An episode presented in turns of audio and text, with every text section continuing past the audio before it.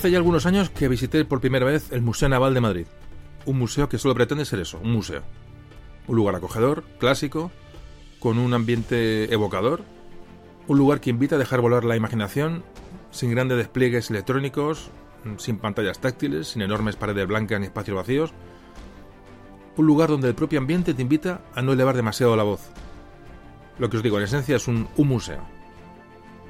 Bueno, pues una vez allí, además lo recuerdo perfectamente, pues di los primeros pasos sin orden ninguno porque buscaba un objeto. Un objeto que era lo que me había atraído a realizar aquella primera visita. La verdad es que lo encontré enseguida y allí estaba protegido por una enorme urna de cristal. Me encontraba ante el primer mapa conservado en el que aparece una representación del continente americano. Para mí, una de las dos piezas que han conseguido transmitirme más emoción, probablemente unido a la contemplación de la piedra roseta. Bueno, pues allí estaba el famoso mapa del navegante, explorador y cartógrafo español Juan de la Cosa, del que vamos a hablar hoy.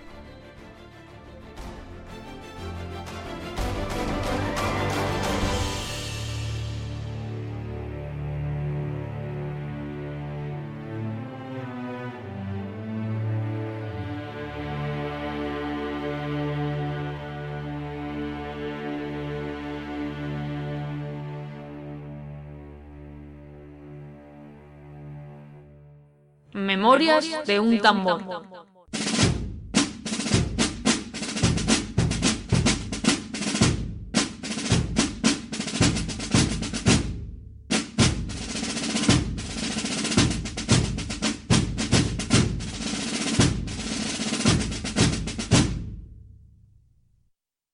Bueno, pues comenzamos el programa de hoy sobre Juan de la Cosa. Un personaje importante, un personaje trascendente y mm, antes de nada deciros que bueno, pues os recomiendo que escuchéis audios anteriores con los cuales es, eh, bueno, entenderéis mucho mejor la historia que vamos a contar hoy.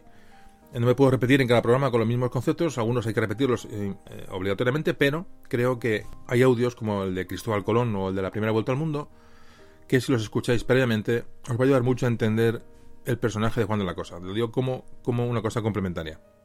Sobre todo el de Cristóbal Colón.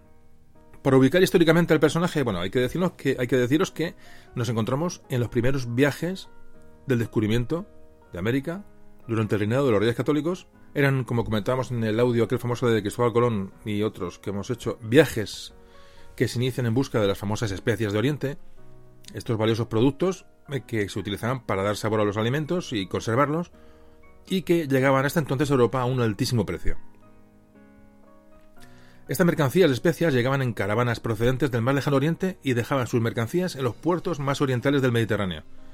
Y desde allí eran recogidas por las flotas comerciales, sobre todo italianas, y eran distribuidas por Europa hasta llegar a los lugares más recónditos. Bueno, pues este, estos, estas intermediaciones lo que hacía, bueno, pues evidentemente era aumentar el precio.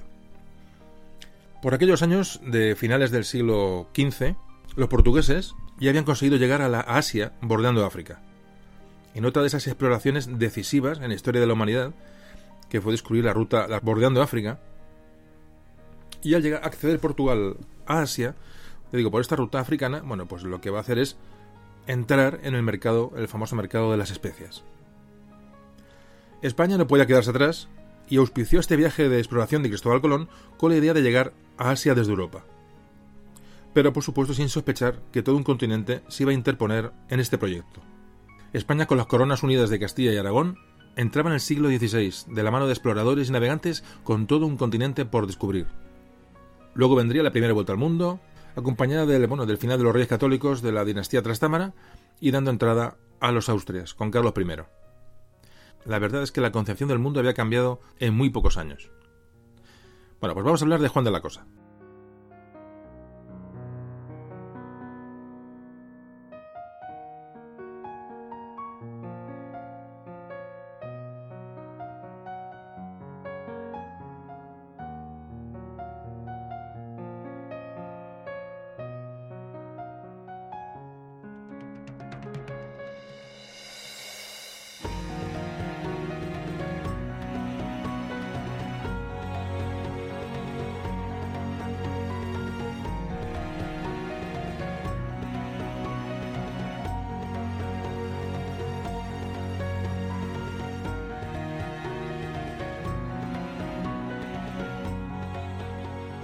Juan de la Cosa. La hipótesis más aceptada es que fue mm, que nació en Santoña, en Cantabria. Se conservan documentos que muestran que fue vecino de Santoña y que su mujer e hija residieron allí, en Santoña. Cronistas del siglo XVI le llamaron el vizcaíno, lo cual parece que llevó a una confusión y confundirle con otros eh, marinos llamados, eh, entre ellos un tal Juan Vizcaíno, los cuales hoy se sabe que no eran la misma persona. Ahora sí siempre va a dar dudas sobre la localidad de nacimiento de Juan de la Cosa, pero bueno, nos quedaremos con Santoña. Tampoco la fecha de nacimiento es, precisa, se sabe que pudo nacer entre 1450 y 1460. No hay datos de su, de su infancia, de su, de su juventud, aunque se supone que bueno, debió tomar parte en alguna expedición eh, por, el, por el Cantábrico, en Islas Canarias, en África, es decir, eran, eran los usuarios los marinos de la época. Las primeras referencias ciertas de, sobre Juan de la Cosa vienen eh, de 1488, cuando estaba en Portugal. Momentos en que había acababa de regresar el navegante Bartolomé Díaz a Lisboa tras haber doblado el cabo de Buena Esperanza. Importantísimo eh, bueno, este hecho de, portugués de doblar el cabo de Buena Esperanza y acceder a Asia a través del Índico. Juan de la Cosa estaba en Lisboa, pues los reyes católicos le habían enviado como espía en busca de información y detalles sobre los descubrimientos portugueses a todos los niveles. Es decir, la pugna eh, por tener información, por tener datos, por tener pistas sobre mm, rutas de navegación era en aquel momento lo que llevaba de cabeza a las coronas, sobre todo castellana y portuguesa. Juan de la Cosa está a punto de ser capturado en esta misión de espionaje, pero regresa a Castilla para informar en la corte, bueno, de los de la información que ha podido conseguir. Lo que comentaba una gran pugna con Portugal en este momento por abrir rutas, nuevas rutas de navegación y por llegar al mercado de las especias que ya digo hemos, hemos comentado en varios programas anteriores. Se sabe que hacia 1490 Juan de la Cosa estaba viviendo en el puerto de Santa María y tenía una nao llamada Gallega o Marigalante. Hay, hay varias teorías sobre el nombre de, este, de esta nao. Y se cree que en aquella época ya por, por negocios tenía relaciones con los hermanos Pinzón. Bueno, Pinzón que como sabéis acompañó a Colón en la expedición de descubrimiento de América. Bueno, pues Juan de la Cosa se va, se va a involucrar en el primer viaje de Colón a América. En 1492 parte con Cristóbal Colón hacia ese rumbo desconocido, buscando, buscando las Indias, a bordo de su nao, de esta marigalán o gallega, que habían rebautizado como Santa María. Es decir, la nao Santa María era propiedad de Juan de la Cosa. Colón era el capitán de la nao, evidentemente, pero el cargo de maestre lo ejercía Juan de la Cosa, repito, dueño de la nao Santa María. Y como ya el personaje es importante, es decir, un, un personaje que es dueño de la Santa María, que se rebautiza y se va con Colón en el primer viaje a América creo que el personaje empieza, empieza con fuerza, empieza, digo, no hay mucha información sobre él, eh, siempre comento, cuanto más atrás nos vamos en el tiempo, pues los personajes más se diluyen en datos y en informaciones más fiables, pero esto sí que es cierto, esto sí que lo sabemos, y nos da ya un poquito ya la mm, dimensión del personaje, de Juan de la Cosa.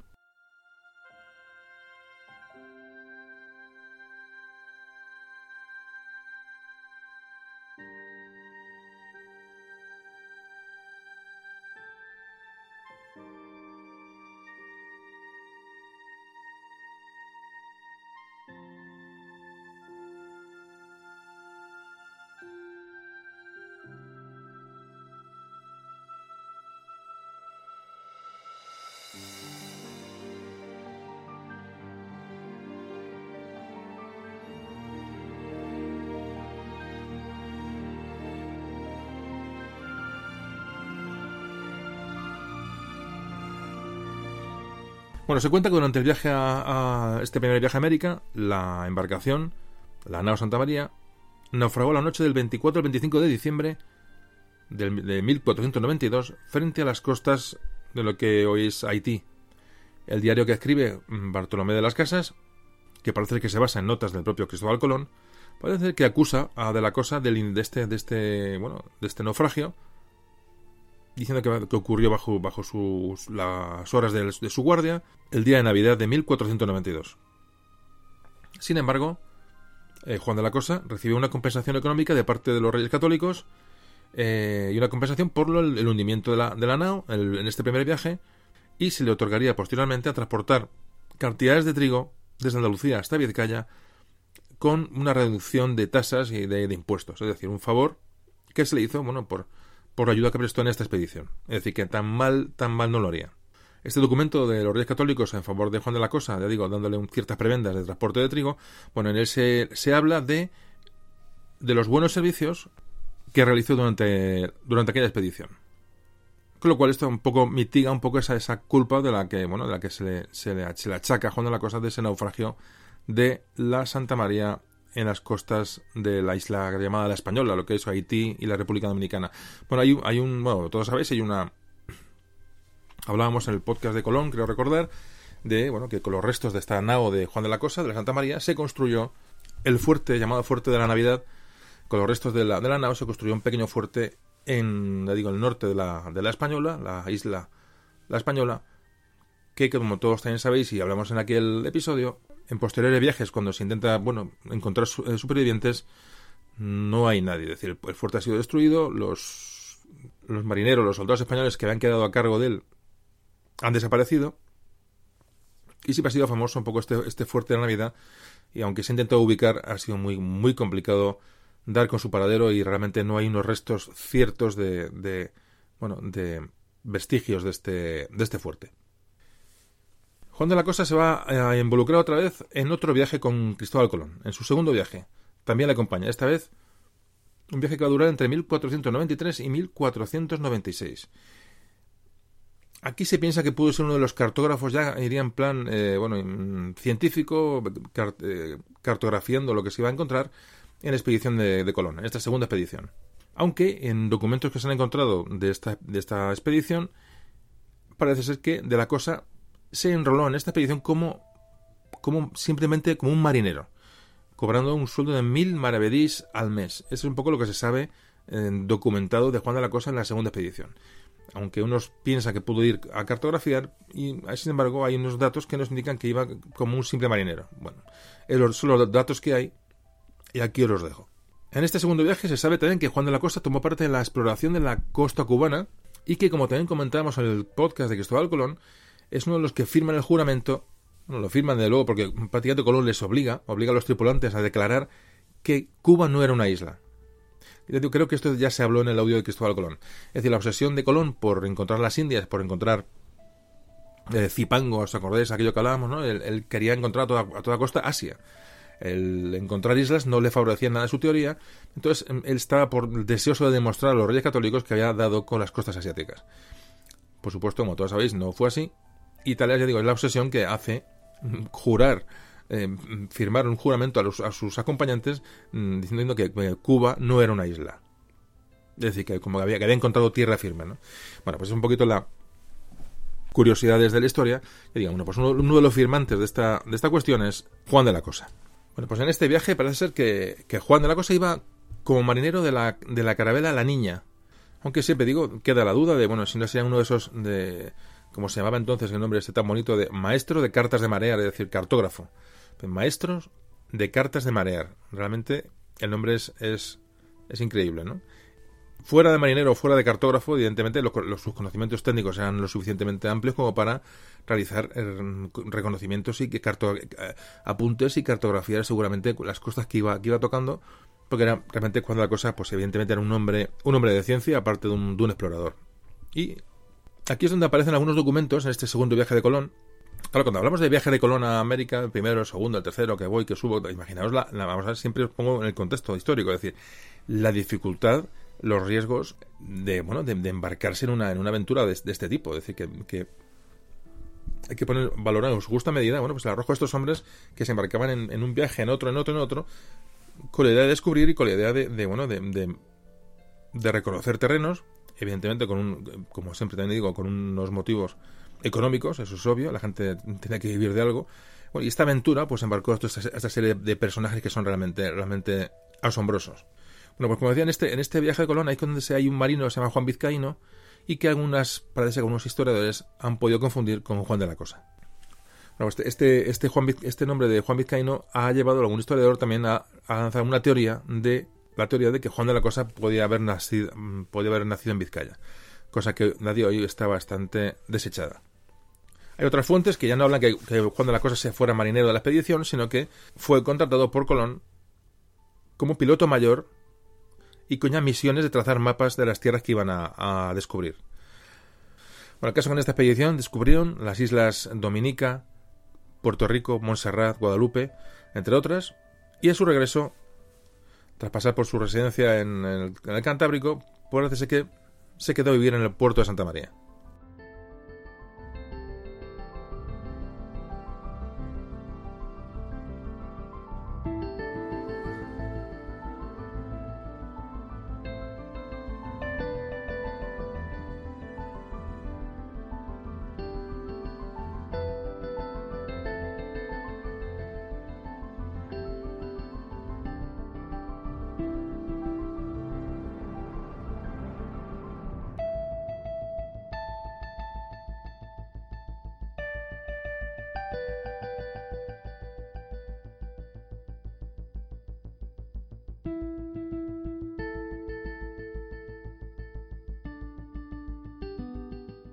La mayoría de investigadores dicen que, bueno, que Juan de la Cosa no participó en el tercer viaje de Colón, que realizó entre 1498 y el año 1500.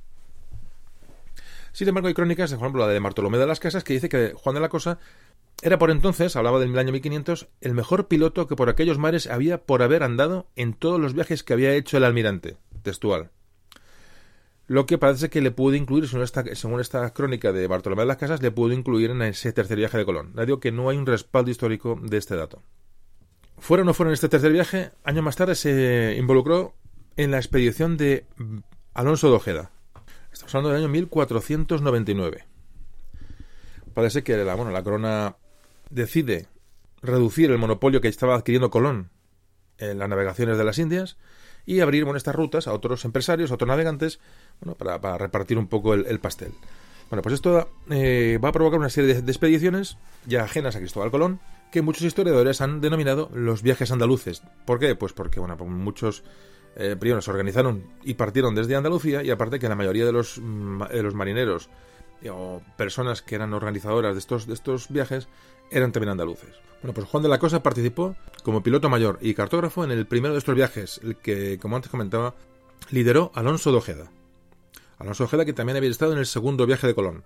Si os fijáis, es un poquito, es un, un coto poco cerrado, ¿no? Toda esta gente que se involucraba en estos viajes, eh, marineros, eh, cartógrafos, eh, exploradores, contaban casi siempre con tripulaciones ya conocidas anteriormente. Bueno, pues esta expedición partió en 1499, en mayo del 99, y llegaron hasta la desembocadura del río Orinoco. Si os acordáis en el programa de en el programa de Cristóbal Colón comentábamos que Colón sufre un duro golpe cuando descubre estos grandes ríos que desembocan en el, Atlántico. Cuando Colón descubre la desembocadura del Orinoco, se da cuenta que ese caudal, ese río tan grande, no puede proceder de una isla. Es decir, que, está, se ha topado con un continente. Se da cuenta que ese, continente, con esos, con esos indígenas, no corresponde con ni mucho menos con Asia. Y es cuando eh, bueno, tiene la certeza eh, de que no ha llegado a Asia, sino que se ha encontrado con un, nuevo continente, una nueva tierra, lo que, contrariamente a lo que podemos pensar, le produce una profunda decepción. Bueno, pues eh, repito, estas expediciones luego ya, la de Alonso Ojeda, la que va Juan de la Cosa, expediciones a, recorrer la costa, lo que hoy es la costa venezolana, la costa colombiana, bueno, pues ahí está nuestro Juan de la Cosa cartografiando y, eh, bueno, y explorando estas, estas nuevas tierras. Recorren, como digo, toda la costa sudamericana, prácticamente lo que es hoy Venezuela, Colombia, donde, bueno, en una, en una de, las, de las incursiones en lo que es la actual Colombia, cuando la cosa fue herido por una flecha. Bueno, es tratado de esta herida y poco más tarde esta expedición regresa a la, la, base de operaciones de España en ese momento en América, para el descubrimiento de América, la conquista de América, que era la isla de la Española, repito, la isla que hoy es Haití y República Dominicana. Parece que Juan de la Cosa en este viaje cartografió y tomó apuntes de con mucho detalle de la costa eh, que exploraron, que posteriormente iba a reflejar en su famoso mapa, que es un poco el, motivo del programa de hoy, de hablar del mapa de Juan de la Cosa, que es ese objeto que les comentaba, que me parece tan valioso y bueno, y creído oportuno, pues dedicarle un audio prácticamente completo.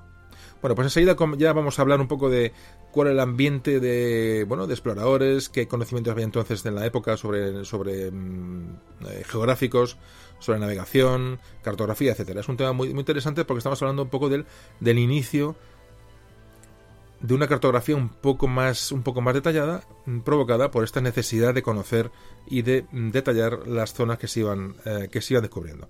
Bueno, enseguida seguimos.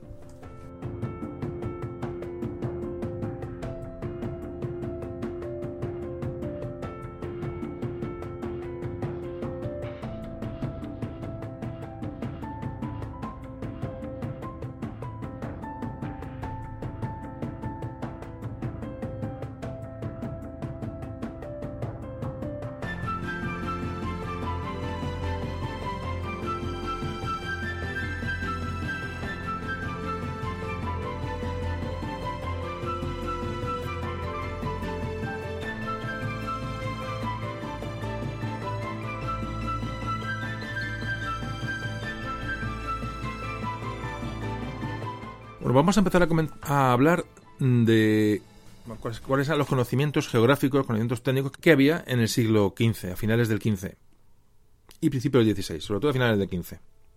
Hay que decir que este creo que es un tema muy interesante porque nos ubica, eh, como siempre digo, nos ponemos en la piel de aquella gente, ¿no? El, eh, ¿Qué sabía aquella gente? ¿Con qué medios contaba? Bueno, pues a finales del siglo XV, en Europa, prácticamente se conocía, no se conocía nada del resto del mundo, salvo exploradores, comerciantes, como nuestro famoso Ruy González de Clavijo en el podcast de, de Embajada Tamorlán. Por cierto, un podcast que, que, mm, es de los menos escuchados y no sé, eh, me parece un tema muy, muy interesante muy, muy original y bastante desconocido, pero bueno, por lo que sea es de los que menos escuchas tiene. Tiene, bueno, mucha gente lo, ha oído, pero, pero curiosamente parece que no llama la atención el título, el personaje, no sé, pero yo os animo a, si no lo habéis escuchado, a que lo hagáis porque es otra aventura de un, de un, bueno, de un calado tremendo, ¿no? Y, es, encima es muy, muy anterior a esta, con lo cual las dificultades eran muy eran superiores, ¿no? Para atravesar Europa y meterse en aquellos en aquellos vericuotos, ¿no? Que era Oriente, aquellas zonas tan desconocidas. Os animo a que escuchéis el podcast de, de Ruy González de Clavijo y su embajada a Tamorlán. Bueno, como os decía, estamos eh, a finales del 15 y Europa prácticamente no conoce el resto del mundo, no hay, no hay un conocimiento cierto de absolutamente nada. Fijaos que el, Océano Atlántico, que está por, por Occidente, es una zona eh, misteriosa, una, que hay cientos de leyendas. Esa, esa tierra es ese finisterre, ¿no? Ahí no se sabe si acaba el mundo, si hay una caída, una cascada enorme que va al vacío. Es decir, hay dragones, hay, hay gigantes, hay, en fin, hay una serie de leyendas que se van alimentando, bueno, a través, a través de los tiempos y en cuanto a Oriente, bueno, pues llegan, bueno, pues muchas historias, eh, leyendas muy vagas, muy confusas, que, que, bueno, que normalmente, bueno, llegan a través de los, digo, estos mercaderes, de, algunos clérigos que van a intentar hacer, bueno, a predicar el Evangelio hacia, hacia Oriente, pero la, la, duda, la confusión sobre qué hay un lado y otro, pues es muy grande. Pero sobre todo, evidentemente, qué hay en el Atlántico, qué hay, qué hay más allá de las Islas Azores, ¿no? La gente, eh, bueno, prácticamente no, no, no tenía ni, ni, idea de que podía haber allí, aunque, como comentábamos en el podcast de Colón, algo se sabía, algún estudio había y alguna pista había de, bueno, de la posibilidad de tierra firme eh, más allá de las Islas Azores.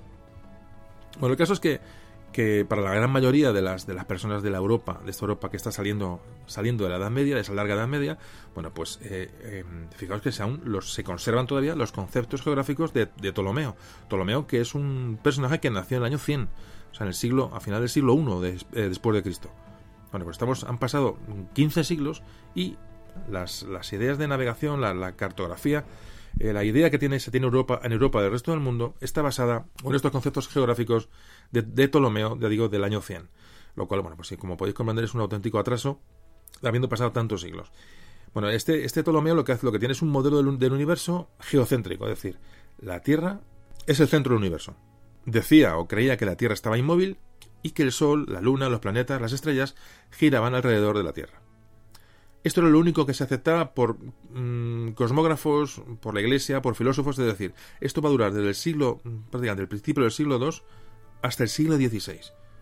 O sea, es un, es una, un callejón sin salida en el que se encuentra la ciencia en cuanto a una ubicación geográfica que, como podéis ver, pues es bastante significativo, sobre todo el tiempo que se tarda en reaccionar ante, bueno, ante esta teoría de eh, geocéntrica del universo. Bueno, pues ¿qué va a ocurrir? Que en muy poquito tiempo, en muy poquito tiempo, eh, iniciando ya, iniciando el, el siglo XVI, con el Renacimiento, bueno, pues en apenas una par de decenas de años, 20, 30 años a lo sumo, esto va a cambiar radicalmente. ¿Por qué? Porque en este tiempo empiezan a, se aceleran los descubrimientos científicos, sobre todo cuando Copérnico elabora su teoría sobre el heliocentrismo. El heliocentrismo es que la, la Tierra y todos los planetas daban vueltas alrededor del Sol en contra de la vieja teoría de, de Ptolomeo. Esta teoría, muy bien eh, fundamentada, empieza a tener éxito, aunque rápidamente surgieron, bueno, pues gente que, que iba contra esta teoría. Eh, ya conocéis un poco el tema de, bueno, pues, pues la persecución que sufrieron estos, estos hombres, ¿no? Que, que, elaboraron estas teorías, sobre todo por parte, sobre todo por los teólogos protestantes, que fueron los primeros que fueron contra ellos. Eh, más tarde, ya un siglo después, en 1616, la Iglesia Católica declaró el trabajo de Copérnico como un libro prohibido. Pero aún así, estas teorías de Copérnico sirvieron de base para que mm, posteriores científicos como Galileo, Kepler, bueno, pues fundaran un poco la astronomía moderna que hoy conocemos. Ante esta apertura, ¿no? De nada más pasar, digamos, de inicios del, Renacimiento, principios del siglo XVI, esta salida de la Edad Media, no tan oscura como se ha querido creer, ¿no? Siempre se ha hablado del oscurantismo de la Edad Media, ¿no? Tampoco una época que ha sido un poco maltratada por la historia, ¿no? Siempre se habla de la oscura Edad Media. Yo mm, no estoy muy de acuerdo en ello. Lo que pasa, lo que ocurre es que el, despertar del, Renacimiento es, absolutamente demoledor y, barre con un montón de conceptos que había hasta entonces. Entre ellos estos, por ejemplo, la concepción del, mundo, ¿no? de la Tierra, de la astronomía, de la ubicación eh, geográfica.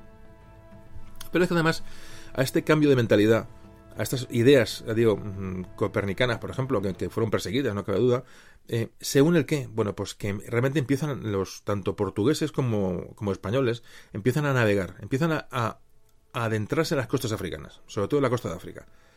Mm, se juntan muchos factores, factores científicos y factores de, mm, bueno, de tecnología naval y de necesidad de, de ampliar conocimientos y ampliar zonas de, de navegación.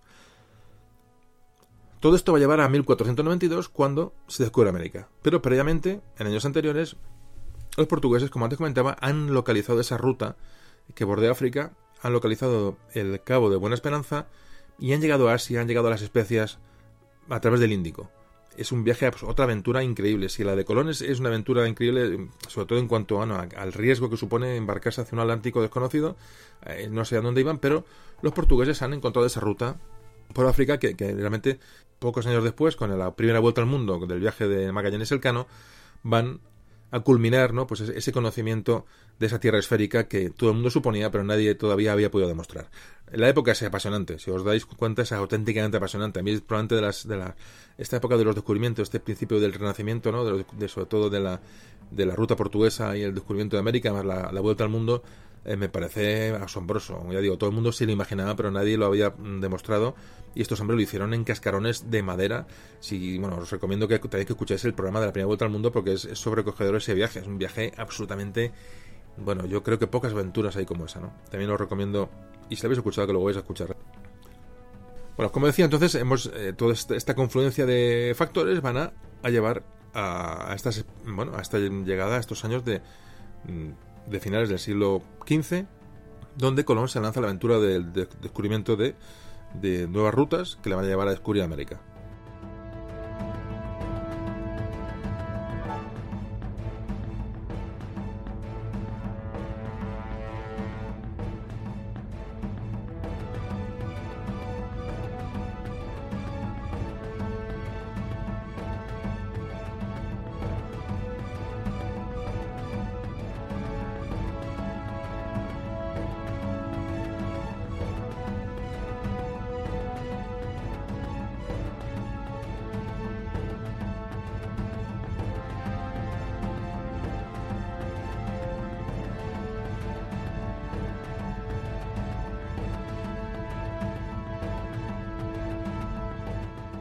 Hay que pensar que hasta entonces en, Europa la navegación prácticamente se había hecho por, bueno, como mucho por las costas africanas, pero sobre todo por el Mediterráneo, era la zona que más se, más se controlaba. Es decir, no había técnicas de navegación modernas.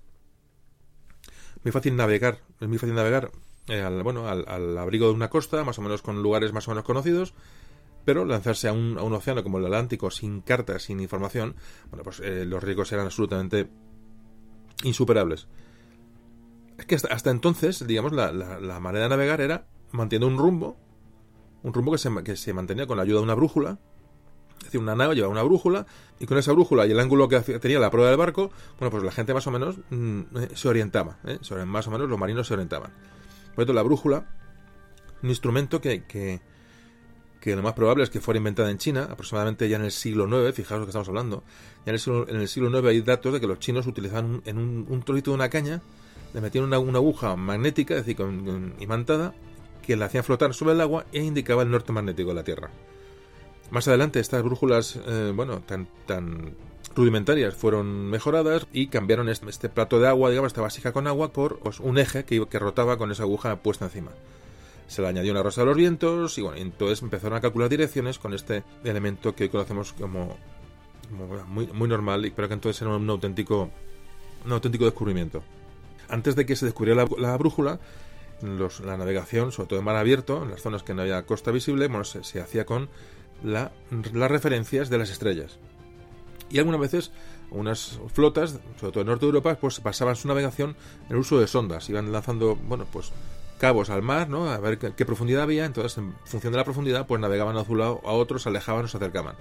Era un poco la, fijaos que de manera de navegar tan rudimentaria.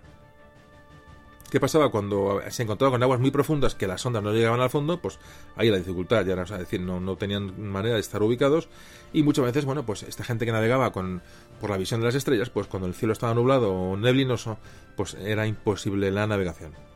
Entonces la brújula llegó y bueno, estos problemas de navegación los bueno, los redujo y era el método, bueno, un poco de orientación eh, de navegación en el Mediterráneo de esta, bueno, tan de, todos los marineros, todas las flotas europeas. Es decir, una brújula que les daba un rumbo y una, y una, y una distancia a los lugares que era absolutamente a la estima, es decir, a ojo. Se pone un rumbo y dicen, más o menos hemos hecho tantos, tantas millas, pero realmente no tenían manera de medir la distancia que iban, que iban recorriendo.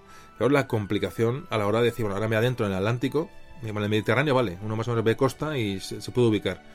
Pero en un mar abierto, en un, océano, es prácticamente imposible navegar sin, sin, referencias. Bueno, pues esa era un poco la complicación que tenían estas flotas de lanzarse a la mar sin, sin eh, ninguna, ningún tipo de referencia.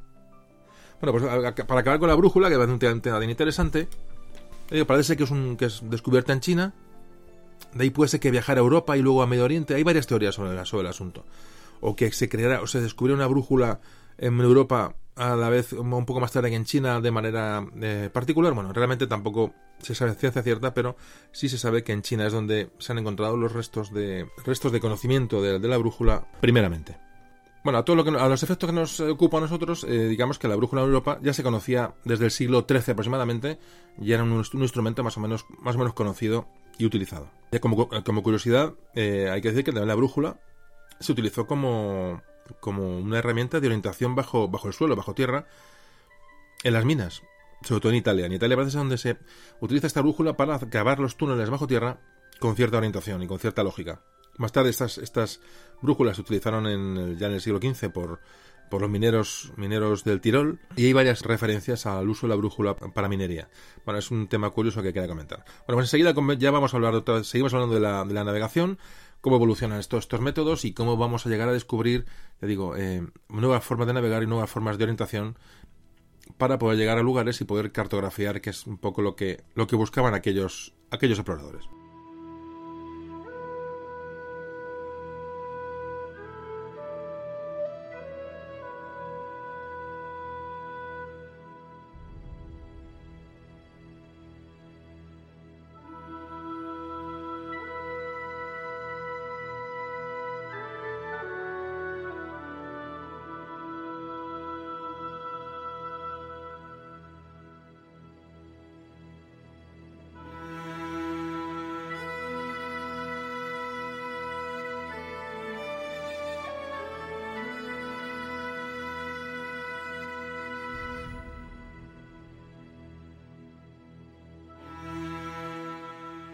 Bueno, pues volvemos con la navegación. Tema de navegación. Como te comentaba, la distancia, eh, bien, se, da un rumbo con la brújula, es decir, el, piloto de la, de la nao cogía su brújula, veía dónde estaba el norte, más o menos, y la proa de la nave, bueno, marcaba, marcaba el rumbo de la nave orientándose siempre con la referencia del norte magnético. Pero la distancia, como antes también decía, se mm, calculaba a ojo. Se medía en lenguas, en lenguas marinas, pero era calculada absolutamente a la estima. ¿Qué ocurre? Que en aquella época los, los accidentes costeros mm, siempre estaban a la vista de los, de los marineros, de los, de los pilotos de las, de las naos. Entonces, bueno, era una referencia evidentemente muy clara. Pero, como comentaba antes, a la hora de meterse en el Océano Atlántico, eh, no era este método de navegación no era ni mucho menos lo más correcto, lo más, lo más mm, aconsejable para navegar en lugares de mar abierto. Entonces, a partir de este momento, ya los navegantes portugueses, ya, ya entrado el siglo, a mediados del siglo XV, antes de, antes del descubrimiento de América, cuando ellos empiezan a ver sus rutas o explorar rutas por África, ya empiezan a, tomar nota de, elementos que les pueden ayudar a, navegar. Por ejemplo, ya empiezan a tomar muy en cuenta las corrientes, marinas, muy importante. Y, sobre todo, los vientos dominantes en cada zona. Es decir, ya hay una investigación para ayudar a la, navegación de estos elementos, corrientes y vientos. Esto sobre todo lo empiezan a, desarrollar los portugueses. Comentábamos también en anteriores episodios que eh, tener muy en cuenta que el, adelanto que le toma Portugal a España, o a esos reinos unidos de Castilla y Aragón, eh, este adelanto que le toma Portugal es motivado porque eh, tanto Castilla como Aragón tienen, sobre todo Castilla, tienen que seguir con la fase de reconquista. Es decir, mientras Castilla está involucrada en la reconquista de, de Granadas, Portugal ya había lanzado sus ojos sobre África, es decir, ya estaba buscando, eh, indagando sobre las costas africanas. Por eso esta ventaja que Portugal le saca a España en estas primeras navegaciones y por eso Portugal llega antes a las Molucas y, llega antes al mercado de las especias. ¿Cuál es la, evolución de estos, de estos navegantes, tanto portugueses como españoles, en estos momentos? Es, bueno, pues la navegación, la búsqueda de una orientación eh, eh, certera, buscando la información en el cielo, en las estrellas. Y para ello cuentan con unos instrumentos que son unas modificaciones de los astrolabios terrestres, un instrumento muy antiguo se utilizaba para hacer mediciones en tierra firme. Bueno, pues para para poder navegar en el mar y poderse orientar y poderse situar más o menos, esta gente, esta gente digamos, adaptan estos, estos, estos aparatos de medida para usarlos en los barcos. Bueno, esta ubicación que tienen ya estos, estos navegantes son realmente cosmógrafos, son gente de ciencias, os fijáis, lo estamos pasando muy por encima, pero realmente esto requiere una, instrucción matemática, una instrucción, eh, bueno, mm, tecnológica importante, porque realmente, bueno, hay que saberse orientar y hay que conocer el cielo, hay que conocer matemáticas, hay que conocer una serie de cuestiones que es lo que hace a estos hombres diferentes, a estos, a estos navegantes, ¿no? Del, del principio del último del siglo XV y principio del XVI, les hace gente muy, muy especial la clave de este momento es que se empiezan a, determinar latitudes. La, latitud, es decir, saben dónde están en la altura, en la altura en la Tierra, decía, más arriba, más abajo. Un poco lo, explico, aunque todos ya sabéis lo que es latitud, longitud, permitidme que lo explique para el que a lo mejor no lo sepa, o sea, una persona joven, un chaval lo escucha esto, un poco que, que sepa lo que es, lo que la importancia de descubrir la latitud y la, longitud en un bueno en, en estos momentos. Fijaos, latitud y longitud. Bueno, estos términos son es muy sencillo, te un minuto. Fijaos, la longitud y la latitud se utilizan para medir la ubicación pues, en un punto de la Tierra, en el globo terráqueo. Como sabéis, la Tierra es, un, es, un, es una esfera. Bueno, pues la latitud representa la distancia de un punto al norte o al sur del Ecuador. El Ecuador, esa línea que divide la Tierra en dos, eh, en, hemisferio norte y en hemisferio sur, bueno, pues ese Ecuador va a ser la línea maestra que nos va a marcar la latitud. Es decir, al norte del Ecuador es latitud norte y al sur del Ecuador latitud sur. Es decir, y se miden grados. Tantos grados latitud norte, tantos grados latitud sur. Esto es lo que se empieza a dar, eh, se empieza a medir en este momento con, con estos instrumentos, primeros instrumentos de, navegación. Se empieza a determinar la latitud de una manera aproximada, pero ya tenemos una pista sobre dónde estamos, ¿no? en, cuestiones de latitud. La longitud es, bueno, pues eh, es al contrario, representa la distancia al este o al oeste del meridiano cero, del meridiano de Greenwich, de, que todos conocéis, se suele medir en grados sexagesimales. Entonces, si estamos a la derecha del meridiano de Greenwich, pues estamos en latitud x grados latitud este, y si estamos al oeste del meridiano de Greenwich es x grados latitud oeste. Perdón, eh, longitud oeste. Bueno, entonces, pues evidentemente las líneas de latitud son todas las líneas horizontales que se llaman paralelos y las líneas que dan la longitud son las verticales, sean meridianos. Es, es, un poco la explicación un poco rápida que he hecho sobre el asunto, pero es interesante. Entonces, bueno, la latitud, ya digo, la latitud norte, la latitud sur es un dato importantísimo para ubicar a los barcos y es un dato que se va a empezar a conocer de una manera, digo, un poco básica en este momento. Bueno, pues si tenemos un dato de latitud y un dato de longitud, por, completar esta explicación, bueno, pues esto nos va a dar una coordenada. Es decir, una coordenada, nos damos, si alguien nos da una latitud y una longitud, nos va a dar un punto de la Tierra, un punto exacto de la Tierra, que se llama coordenada geográfica, que normalmente, como antes comentaba, se mide en grados sexagesimales. Y un ejemplo, por ejemplo, Madrid. Madrid, latitud 40 grados, 24 minutos, 59 segundos, norte. Y longitud 3 grados, 42 minutos, 9 segundos, oeste. Es decir, Madrid está en latitud norte, longitud oeste. Bueno, pues esto es un, simplemente es un sistema de coordenadas, digo, geográficas, pero lo importante en este momento, volvemos a, perdón por la, explicación, si ya digo que me imagino que todos esto lo conocíais, pero eh, bueno, me, ha parecido interesante por si alguno no lo, no lo tenía claro. Bueno, pues con esta coordenada, sobre todo, la digo, la, la, latitud mm, se va a empezar a conocer y va a ser muy importante, sobre todo luego pasarlo a la cartografía que se iba elaborando. Esto se encarga, pues gente como Juan de la Cosa y otros cartógrafos que van y estos hombres de ciencia que van en estas primeras expediciones, tanto a América como a portugueses que se van a, se van a hasta Asia, etcétera. Pero repito, la diferencia entre la navegación de los españoles hacia el Atlántico y los portugueses es que los españoles iban a mar abierto, iban a un lugar desconocido, sin ningún tipo de referencia, y los portugueses iban costeando hasta llegar a los, a los objetivos en, la, en el extremo oriente. Bueno, pues seguimos enseguida con este tema que me parece apasionante de la cartografía, de las exploraciones y de estos primeros hombres que se lanzaron hacia ningún sitio. Enseguida seguimos.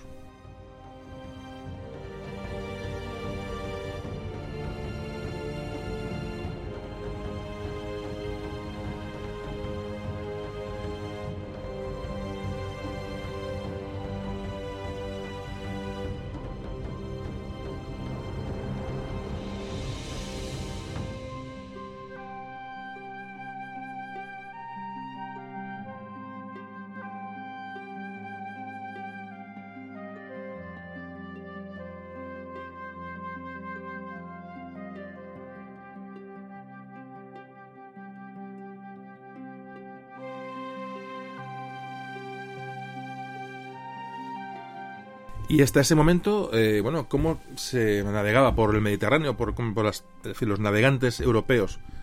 ¿Qué cartas utilizaban? ¿Qué cartografía tenían a su disposición para, bueno, para orientarse cuando navegaban? Bueno, entonces había unas llamadas... Entonces existían unas cartas llamadas cartas portulanas mediterráneas muchas de ellas hechas por navegantes italianos y por navegantes de la corona aragonesa, tanto mallorquines como catalanes. Hay una escuela mallorquina de, bueno de cartografía de este tipo que era, que era bastante conocida, bastante, con bastante, bastante calidad, y que se llamaban cartas portulanas. Bueno, pues eran mapas que ya aparecen en el siglo XIII aproximadamente y que mm, están hechas para navegar con brújula. Es decir, con una carta portulana y una brújula, más o menos los, navegantes se orientaban en, las, en las ingladuras. Estas cartas, bueno, dieron un asombroso adelanto cartográfico sobre lo anterior, es decir, ya daban una serie de referencias. Eh, digamos, documentaban con mucha exactitud el contorno de las costas eh, bueno, los, los, la desembocadura de ríos, contenían nombres de puertos importantes, es decir, los marineros o los marinos, los pilotos podían ubicarse fácilmente con estas, estas cartas, ya digo, sobre todo están muy basadas en la navegación con la vista de la costa. Esta es la manera que tenían los, los marinos antes de, bueno, antes de estos viajes eh, transoceánicos que inició Cristóbal Colón. Pero como ya digo, siempre basadas en el uso de la brújula como elemento fundamental. Y ya digo, en este momento aparece, bueno, hay unas, hay unas cartas eh, portulanas, por ejemplo, hay varias escuelas de, de, de, este tipo de cartografía, está la como antes comentaba, las, las cartas de navegación italianas, que eran cartas un poco más sobrias, eran, eran, eran cartas, eh, bueno, estrictamente de navegación. Y luego aparece la escuela mallorquina, sobre todo, que hace una cartografía mucho más, eh, bueno, más, más adornada. Eh, los mapas están más adornados, tienen más elementos eh, geográficos, más elementos incluso históricos, de vocaciones de lugares. Es decir, eran, tienen otro tipo de ilustración, mucho más agradable, mucho más, más, más avanzado. Pero repito, estas cartas portulanas no tienen ningún dato sobre latitud. Es decir, la, la, la, gran innovación que se produce en la cartografía del siglo, ya al inicio del siglo XVI, ya tras la conquista, tras la, el descubrimiento de América, es yo digo, la gran innovación es la introducción en, las, en, las, en los mapas de una escala de latitudes. Estas cartas náuticas ya se datan latitudes. Ya digo, de una manera, bueno, básica, pero ya aparecen allí. Es decir, la, referencia es absolutamente, bueno, definitiva. Yo digo que es probablemente eh, uno del el acontecimiento náutico cartográfico más importante del siglo XVI es la aparición, ya digo, el dato de, de, las latitudes. Pero bueno, más o menos digo, con estos instrumentos se podían aventurar a, bueno, hacer viajes más, más largos y adentrarse en los océanos. Bueno, aquí había un problema, y es que estas cartas mm, con latitudes, que se hacían ya entonces, las primeras cartas que se hacen con, una marca de, latitudes, lo que pasa es que, mm, bueno, la latitud que hacían los, los mm, estos cartógrafos eran las mismas en el más cerca del Ecuador que más lejos del Ecuador. Es decir, por ejemplo, los que empiezan a hacer estas cartas, que son los cartógrafos portugueses, cuando empiezan a, datar o a cartografiar los nuevos descubrimientos, dan el mismo valor tanto en el Mediterráneo como en cualquier latitud de, la Tierra, es decir, pasado el Ecuador o en el Ecuador. Quiero decir, se hace una, proyección que no es real. Fijaos que a, medida que la latitud aumenta, hay en- por, cada grado, por cada grado que se avanza disminuyen los kilómetros. Es decir, la Tierra, la tierra es, una, es esférica, no es plana. Poco es el concepto, ¿no? Que, que es este es un poquito la, la- pega que tienen estas primeras medidas de latitud. Enseguida se descubrió que estas cartas, primeras cartas, en las que había una, bueno, información sobre latitud, no eran una representación válida de la, del plano terrestre.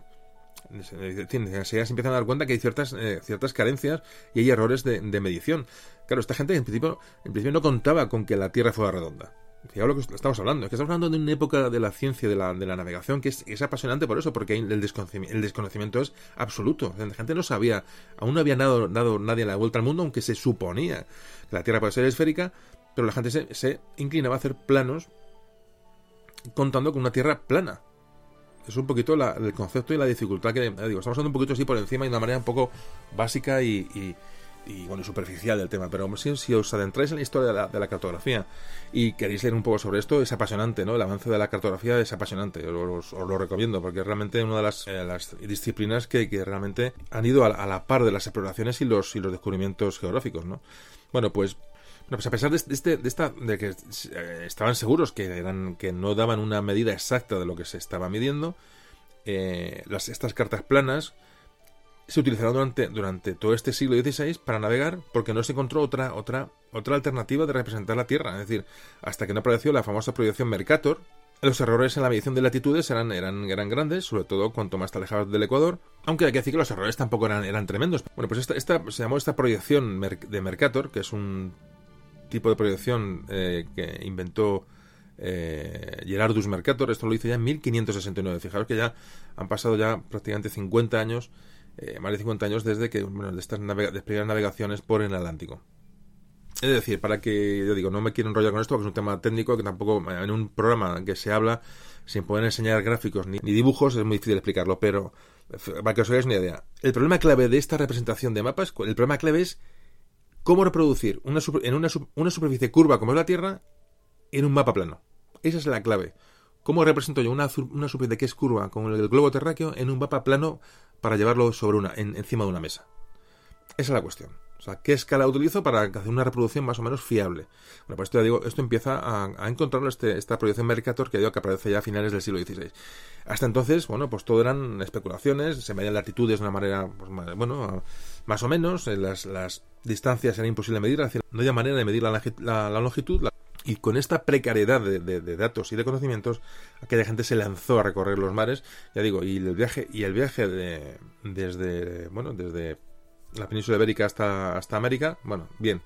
No es una distancia enorme, luego hubo problemas para volver, etcétera, pero bueno, más o menos se puede asimilar. Pero lo que hablamos del viaje de la primera vuelta al mundo, cuando aquella gente dobla el Cabo de Hornos y se dirige hacia, hacia Asia, esa navegación es absolutamente increíble. Es así que es increíble, ¿no? El- la primera vuelta al mundo. Repito, recomiendo que escuchéis ese, podcast o lo, reescuchéis. Bueno, pues ya para cerrar este tema de cartografía, ya pasaremos a ya al tema mm, que nos lleva hoy un poco al, personaje Juan de la Cosa. Estas nuevas tierras descubiertas fueron, fueron, digamos, cartografiadas un poco en cuanto a distancia del continente europeo, un poco a la estima, a ojo. Y las latitudes más o menos podían ser más o menos aproximadas y más o menos ciertas. Pero ya digo, la, distancia del continente europeo hasta el, hasta el continente americano recién descubierto iba a ser una, una medición. Una, bueno, los mapas son realmente, bueno, uno los ve, como veremos ahora mismo el mapa de Juan de la Cosa, y, bueno, y realmente dice, bueno, madre, ¿cómo puedo hacer esto? no Realmente las distancias no eran conscientes de la distancia a la que estaban, no podían medirlas, no tenían ninguna manera de medir, de medir la longitud, aunque sí la latitud. Bueno, esta, esta, esta bueno, fue el, objeto de medir estas distancias a, las distancias, no, no latitudes, no longitudes, fue un poco eh, bueno, la obsesión de estos, de estos, cartógrafos, estos, estos científicos realmente del siglo XVI, fue lo que les, mantuvo en, jaque, ¿no? El, dar medidas eh, certeras o precisas de longitud, de distancias. Bueno, pues cerramos este tema, como os decía, ya digo, apasionante, eh, apasionante. Siempre comento lo unida que, va la historia con la geografía y en este caso con la, con la cartografía. Bueno, pues enseguida seguimos.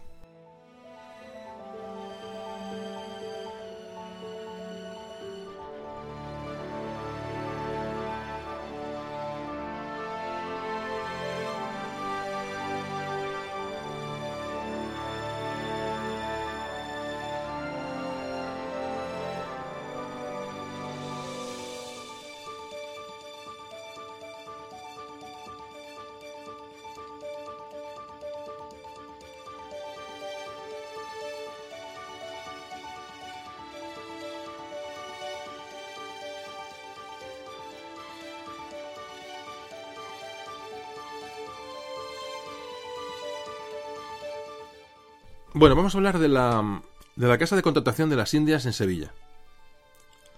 Bueno, esta casa de contratación es, es, digamos, es el núcleo desde el que se va a dirigir, se va a controlar tanto la salida de, navíos hacia América como la llegada de navíos, bueno, con productos nuevos, con riquezas, es decir, un poquito era una aduana en un principio, pero luego se convierte bueno, en, un, en, un, en, una base, una base de partida y una base de recepción de los que salían y de los que llegaban. Esta casa de contratación muy importante fue creada en febrero de 1503, te digo, como un lugar donde se centraliza el comercio y donde se organizan las flotas que iban a, las Indias, las Indias recién descubiertas. Luego me gusta el nombre de, de, las Indias, me parece, me parece mm, increíble, ¿no? El, las Indias, realmente las flotas de Indias, los gobernadores de Indias, realmente pensaban que estaba en la India, ¿no? Y, y, así se llamaron hasta, hasta, bueno, hasta muy tarde. Bueno, pues en la casa de contratación, eh, bueno, se empieza a nombrar una serie de, de, de, administra, de administradores, se nombraba un, factor o el director de la, de la casa de contratación, había tesoreros, había escribanos, para, digamos, dirigir los aspectos mmm, comerciales, mercantiles y de contratación que, bueno, que como antes comentaba, se producían con este, este nuevo descubrimiento. Pero enseguida se van a dar cuenta de que, de que a esta casa de contratación hay que dar, dotarla de soporte científico que diera a estos navegantes que salían a ese mar abierto, a ese Atlántico desconocido, le diera bueno, una serie de instrumentos eh, para cruzar el Atlántico con seguridad y con, con certeza de, bueno, de ubicación. Y además, estos pilotos pues recibirían en la casa de contratación, aparte de esa información y ese, ese material, pues recibían una serie de, de cursos o de formación para eh, zarpar hacia, hacia América. Puede hablar de la casa de contratación, se puede hablar horas, pero vamos a hablar un poquito muy por encima para que tampoco podemos eh, detenernos demasiado. Pero el caso es que en esta casa de contratación de Sevilla, repito, ese puerto mundial ¿no? en aquel momento, digamos, el mando científico de la casa de contratación recae en el cargo de piloto mayor. Este piloto mayor examinaba a los pilotos que iban a las Indias y daba el visto bueno a las cartas que esta gente llevaba. Se les proporcionaban cartas a estas, a estas gentes que iban a, a, América, pero antes pasaban por el visto bueno de ese piloto mayor que estaba en la casa de contratación. Estas cartas que brevemente había hecho el llamado, fijaros qué nombre, el, cosmógrafo de hacer cartas de marear. Un cargo. Este es el señor cosmógrafo de hacer cartas de marear. Las denominaciones a veces estas que me encantan, ¿no? Esto de cartas de marear, los cosmógrafos, me parece, me parece algo de, con, esa poco, con ese poco conocimiento y que repito, con aquellos cascarones, o sea, realmente las, las aventuras, las empresas serán absolutamente increíbles, no, no, no, de muchas veces me para, me para pensar, ¿no? Cuando uno lee estos, hay crónicas, hay, hay bueno, papeles que escrito por esta, estas gentes, ¿no? Y cómo, cómo se lanzaban a, cruzar el Atlántico, absolutamente, bueno, ya digo el Atlántico, ya, ya lo del Pacífico, ya ni, ni hablar, ¿no? Pero realmente, realmente es una época que ya digo como antes, no quiero ser pesado, me parece, me parece apasionante. Bueno, pues ya digo, el cargo este de piloto mayor se crea en 1508. Ya se ha descubierto América hace casi más de 15 años y empieza ya, fijaos que es un proceso muy lento. Estamos hablando de América que voy vengo, voy vengo, pero realmente los procesos de, de avance y de creación de, de bueno, de, estructura para luego mantener este descubrimiento, pues va, va lento. Es decir, vamos, digo, se va a crear esta casa, este cargo de piloto en 1508 digo, la, la, casa de contratación en sí misma se creó en 1503. Bueno, pues el, el primer piloto mayor, el primer mmm, cargo de responsabilidad realmente en esa casa de contratación, fija, ¿sabéis quién era? Pues nada, nada más y nada menos que Américo Vespucio. Américo Vespucio, como todos sabéis, era un navegante italiano, era, era, era cosmógrafo también, era un explorador, pues fue el primero en ser contratado como piloto mayor en la casa de contratación. A él le sucedió Juan Díaz de Solís, esto sucedió en 1512 y posteriormente sus, eh, entró como piloto mayor Sebastián Caboto, otro personaje muy importante. Caboto, alguien ha dicho, no, he escuchado, he leído por ahí una vez que todos sabéis que la navegación por la costa, con la referencia a la costa, siempre se ha, se ha llamado navegación de cabotaje. He leído en algún sitio que puede venir en el, por este nombre de Sebastián Caboto este tipo de navegación de cabotaje. Aunque realmente he leído en otros lugares que el nombre de cabotaje viene de una navegación de cabo en cabo. Es decir, eh, siempre con referencias terrestres para navegar. Bueno, siempre te lo comento como curiosidad. Bueno, pues este piloto mayor de la Casa de Contratación de Sevilla, bueno, fue el, personaje más importante a la hora de mmm, los estudios geográficos y cartográficos de esta institución, pero en un momento que con el avance de, las, de los descubrimientos tuvo, se, se crean dos cargos nuevos, que era, como antes comentamos, el de el cosmógrafo de hacer cartas de marear, se llamaba textualmente cosmógrafo de hacer cartas de marear y fabricar instrumentos de navegar. Este era el cargo de, este personaje. Este cargo se creó en 1523. Y en 1552, ya nos metemos a finales del 16, se creó el catedrático de cosmografía.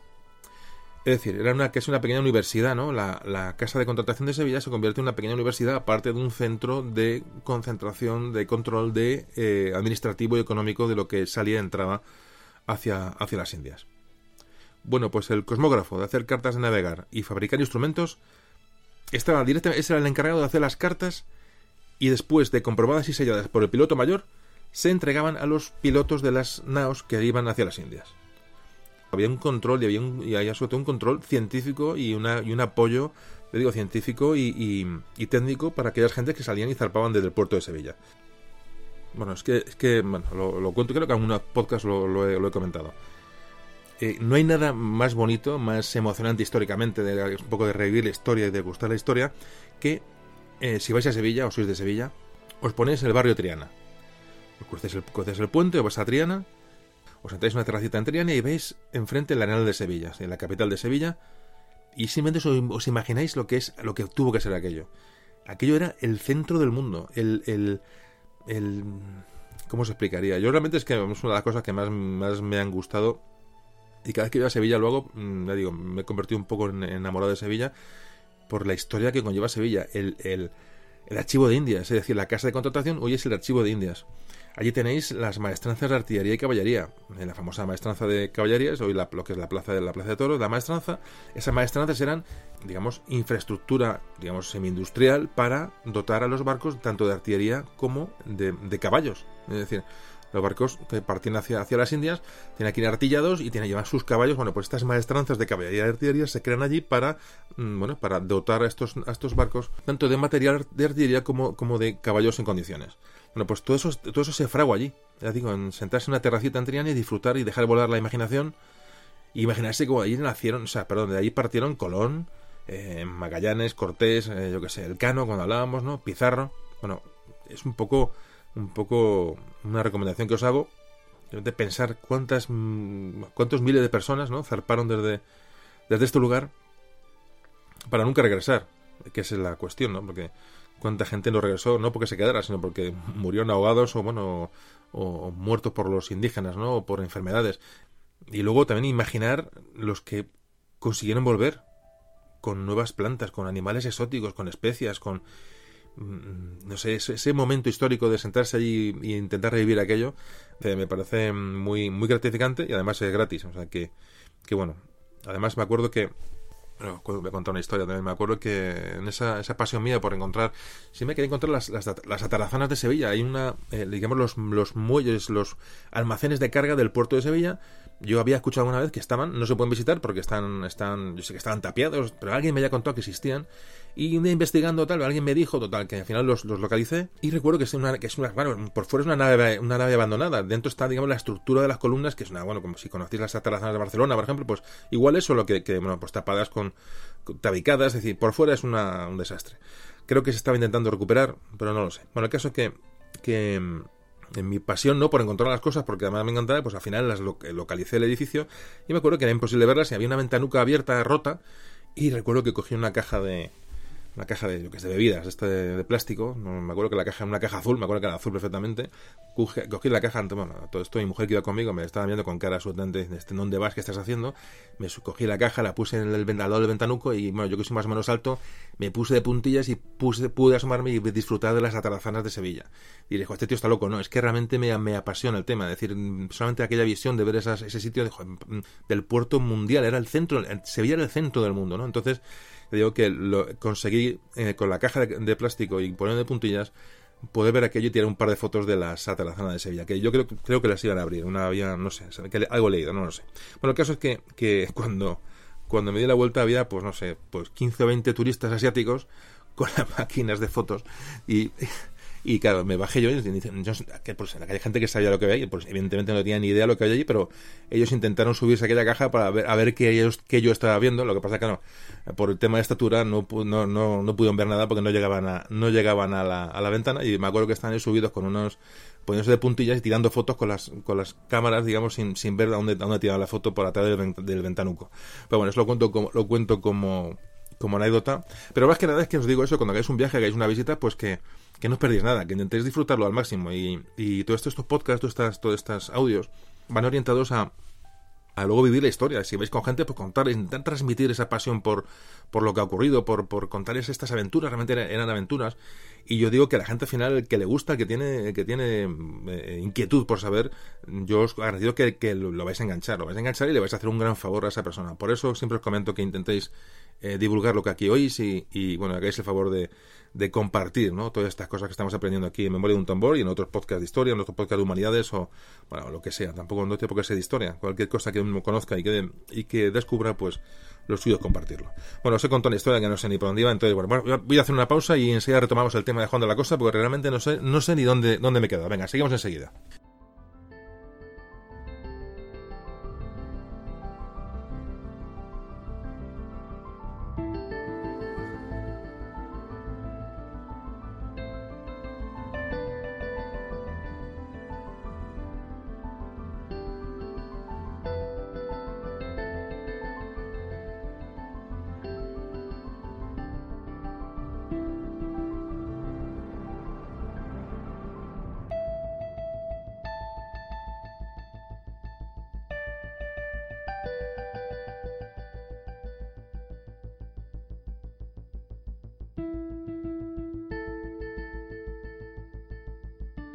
Continuamos con el tema. Seguimos hablando de la Casa de Contratación de Sevilla.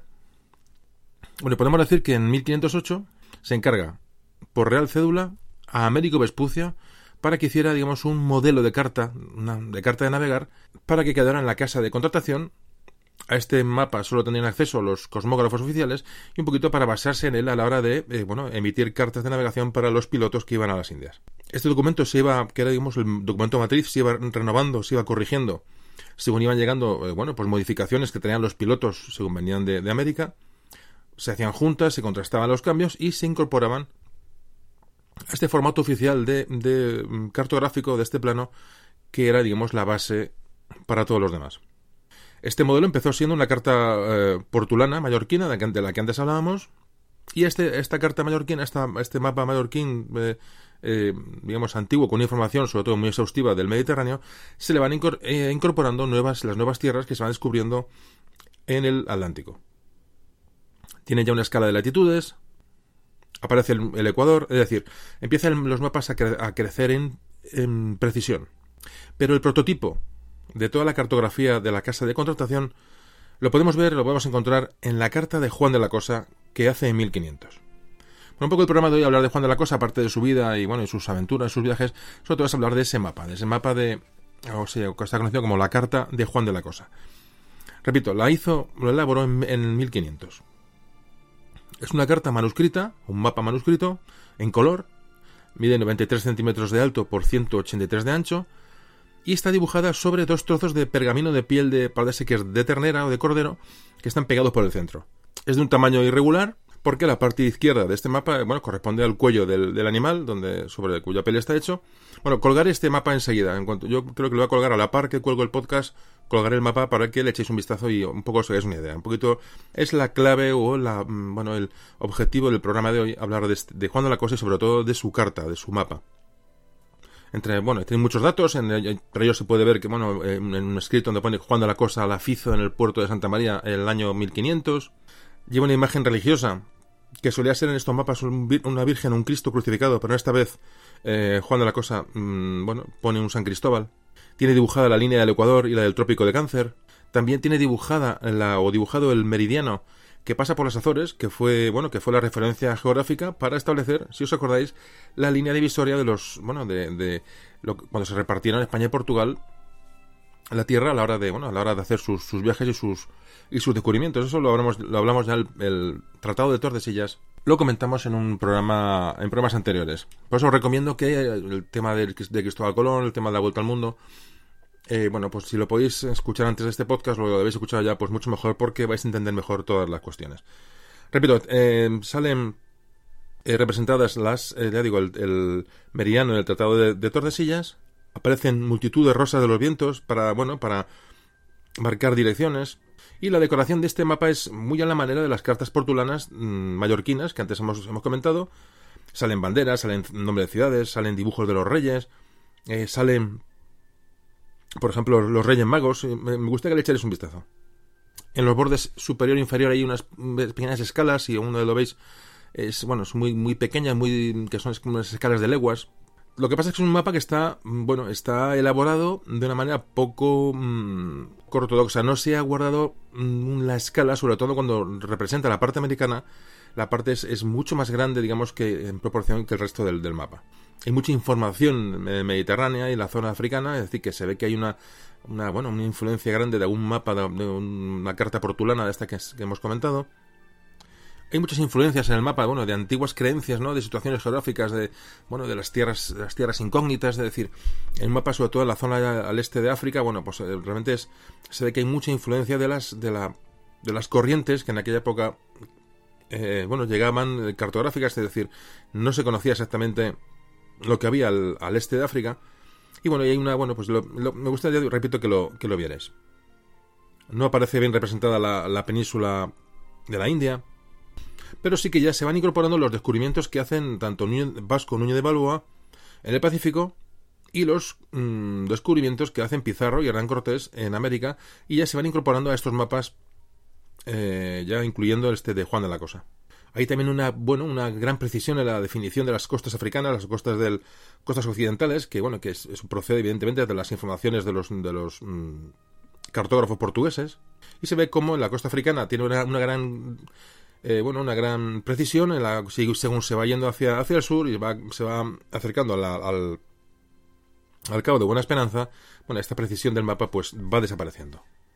Por hablar un poco de, de los navegantes portugueses, que ya los tocamos en otros programas, hay que decir que, bueno, que los portugueses tuvieron, bueno, una incidencia enorme en el descubrimiento de lo que es el planeta,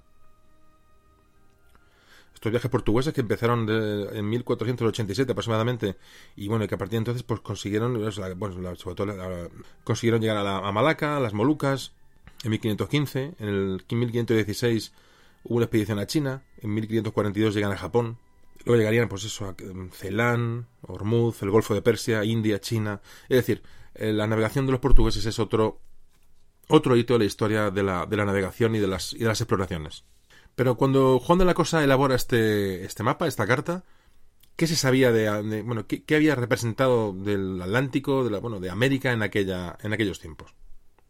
Bueno, Colón murió convencido de que había estado en Asia, en las costas asiáticas. Eh, todos los geógrafos antiguos daban o propugnaban que que un gran océano rodeaba las, bueno, las tierras, las tierras asiáticas. Y esta masa, esta masa oceánica llegaría hasta la península ibérica, decía, hasta Europa. Entonces, bueno, Colón está convencido de que lo que se ha encontrado es, una zona de Asia. No sabe, no, está despistado, está confuso, pero sabe, él cree que es Asia. Hay que pensar que hasta entonces todo la cartografía, lo que se sabía del Atlántico hasta entonces, te digo, en tiempos de, Cristóbal Colón, era lo máximo hacia el hacia occidente era el conocimiento de las Azores, de Canarias y de las Islas de Madeira.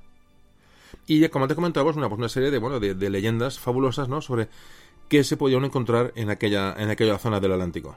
Había multitud de fantasías y de teorías, y entre ellas está, por ejemplo, la ínsula de Brasil, que se colocaba mm, muchas veces al oeste de Irlanda, fijaos, pero ya se hablaba de una ínsula de Brasil. Y otras veces esta ínsula de Brasil se colocaba al lado de las Azores. Y había leyendas bueno, que, esta, que a esta isla solo podían llegar pues poco menos que héroes o elegidos. Esto es lo que, lo que se hablaba, me imagino, pues en todas las las cantinas ¿no? de los puertos, los puertos europeos y estas historias pues recorrieron prácticamente pues toda Europa. Esta isla de Brasil ya aparece en algunos planos portulanos, mapas portulanos, aparece ya está una isla en medio de, la nada, al igual que otras islas que también se han colocado cerca de Irlanda. Aparecen estos, en estos planos, realmente puede ser que imaginarios o no, una gran isla que se llama la isla de Antilla, que aparece, aparece la de Brasil, aparece la isla de Antilla, es decir, muchas veces también cerca de Irlanda, bien cerca de las Azores, es decir, hay una, hay, hay una, aparecen una serie de tierras eh, con muchas dudas, pero estas tierras ya, ya aparecen en los mapas antiguos previos al descubrimiento de América. Corría la, había la leyenda de que en la isla de Antilla era la isla de siete ciudades donde habían llegado en el siglo VIII el obispo de Oporto con otros seis obispos portugueses huyendo de los, de los musulmanes y donde habían eh, fundado siete ciudades. Dentro de la leyenda también aparece la isla de San Brandán, una isla que siempre se situada muy en zonas más meridionales, muy cerquita del, Ecuador, aunque en otros mapas aparece muy cerca de Irlanda. Si se sabe que cerca de Irlanda hay una isla, mejor era Islandia, no sabemos. eh, aquí la imaginación puede funcionar como queráis. Es decir, en Brasil, desde luego, es la, la parte más eh, que más se acerca al continente europeo. Pues puede ser que alguien llegara allí, diera referencia de aquello y se pensara que era una isla. Aquí ya la, la imaginación puede volar, pero realmente no hay datos fehacientes eh, que esta información fuera seria y que, que, bueno, y que pueda ser tomada mm, pues en serio realmente no lo que pasa que bueno eh, eh, no sabemos qué información le llegó a Colón. Realmente le digo el podcast de Colón tratamos este tema un poquito en profundidad.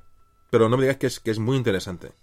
Otras islas legendarias del Atlántico pues son Drog Scotland Friesland Icaria. Es decir hay un montón de islas que, que podemos ver en las leyendas eh, atlánticas son territorios, bueno, delante de fantasía, y que aún después del viaje de Colón siguen apareciendo en muchos mapas. O sea, no, no se bajan, no se apean de la burra, y siguen apareciendo estas, estas islas fantásticas o legendarias, incluso ya después de- de- del descubrimiento, bueno, de la, toma de contacto en América. De hecho, muchos de estos, muchas de las ciudades y zonas tomaron el nombre de estas, de estas islas, de estas ciudades, de estas mm, eh, ubicaciones geográficas legendarias, es decir, bautizaban geográficamente lugares con nombres legendarios. Pero en la carta, el mapa de Juan de la Cosa, eh, la información es eh, prácticamente la mayoría de información es tomada en directo por él mismo o por cartógrafos muy cercanos a él. Hablamos de la zona de la zona americana, es decir, los trazos son, son muy nítidos, muy claros, ahí son, están muy detalladas la zona de las Antillas, sobre todo que bueno que están basados en los primeros viajes de Colón en los cuales estuvo Juan de la Cosa, es decir, él fue protagonista de aquellos viajes. Y estuvo varias veces, con lo cual tuvo tiempo de comprobar, bueno, y de, y de hacer modificaciones y perfecciones en, el, en sus estudios cartográficos. Por ejemplo, se ve claramente la isla de Cuba. Y ya se ve Cuba como una isla. Esto contrasta con esas opiniones de Colón que consideraba que Cuba era el extremo de Asia y que no era una isla. Y como antes comentamos, que se lo hizo jurar a todos sus hombres que habían reconocido a Cuba como una como, como que no era no era insular. Luego hay muchas zonas al norte de las Antillas, bueno, que ya es de una manera, eh, el dibujo ya es mucho más impreciso, es decir, le habían llegado información, pero realmente eran zonas prácticamente sin explorar.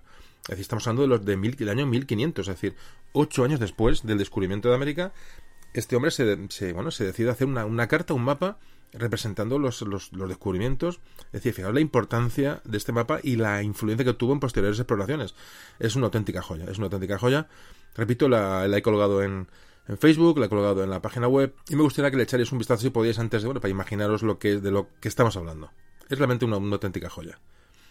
En este mapa, al sur de las Antillas, está señalado el, te- el tercer viaje de Colón, luego el de, el de Ojeda, el de Américo Vespucio, y pone, bueno, una serie de referencias, los descubrimientos que hizo Yáñez Pinzón, y ya eh, Juan de la Cosa de- mm, sugiere de alguna manera que esas tierras descubiertas, en tanto el norte como el sur, podían estar unidas formando un solo continente. Porque en el mapa, si os fijáis y lo veis, aunque la, esa efigie eh, que aparece en la parte, la parte superior, la parte, bueno, la parte oeste, según cómo se coloca el mapa, si ponemos el mapa atravesado a la izquierda, aparece una, efigie que tapa parte del mapa, y se habla que esto es un, bueno, una pequeña licencia que se tomó, un truco para permitir eh, la, bueno, la, la- el no mojarse y bueno, y decir que pudiera haber un paso marítimo en Centroamérica. Es decir, tapó esa zona, digamos, adrede, ya digo, eso lo, lo han dicho historiadores, para no, no mojarse. Es decir, él tenía la duda en sí, sí por la, por el, por la zona de Panamá, podría haber un, bueno, podría, la- hubiera la posibilidad de que hubiera un estrecho que comunicara el Atlántico con otro océano. Por eso coloca allí una, una efigie que es la que, bueno, pues, pues tapa esa parte del mapa. Es un documento clave, un mapa que va a marcar un antes y un después, porque a partir de este mapa, digamos, la escuela sevillana mm, cartográfica ya no va a dar mm, lugar a la imaginación ni a, ni a, bueno, ni a la elaboración de cartas mm, eh, aproximadas, ni no, de alguna manera eh, es una es una referencia y sobre esta carta se va a ir mm, retomando información y se va a ir mejorando y se va a ir eh, bueno construyendo eh, la, la- cartografía del nuevo mundo. Realmente es, es muy importante la carta o el mapa de Juan de la Cosa. Bueno, más hemos descrito el mapa. Repito, me gustaría que lo vierais. Este mapa es un testigo de, de- de, bueno de lo que pasó aquellos años, de las, del conocimiento que existía.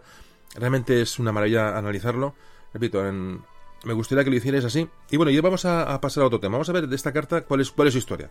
Porque evidentemente desde que Juan de la Cosa la, la elabora, bueno, pues tiene un proceso hasta que va a parar a las a manos de, de los museos que la han mostrado, en este caso del Museo Naval de Madrid. Bueno, vamos a hablar, vamos a hablar de ello.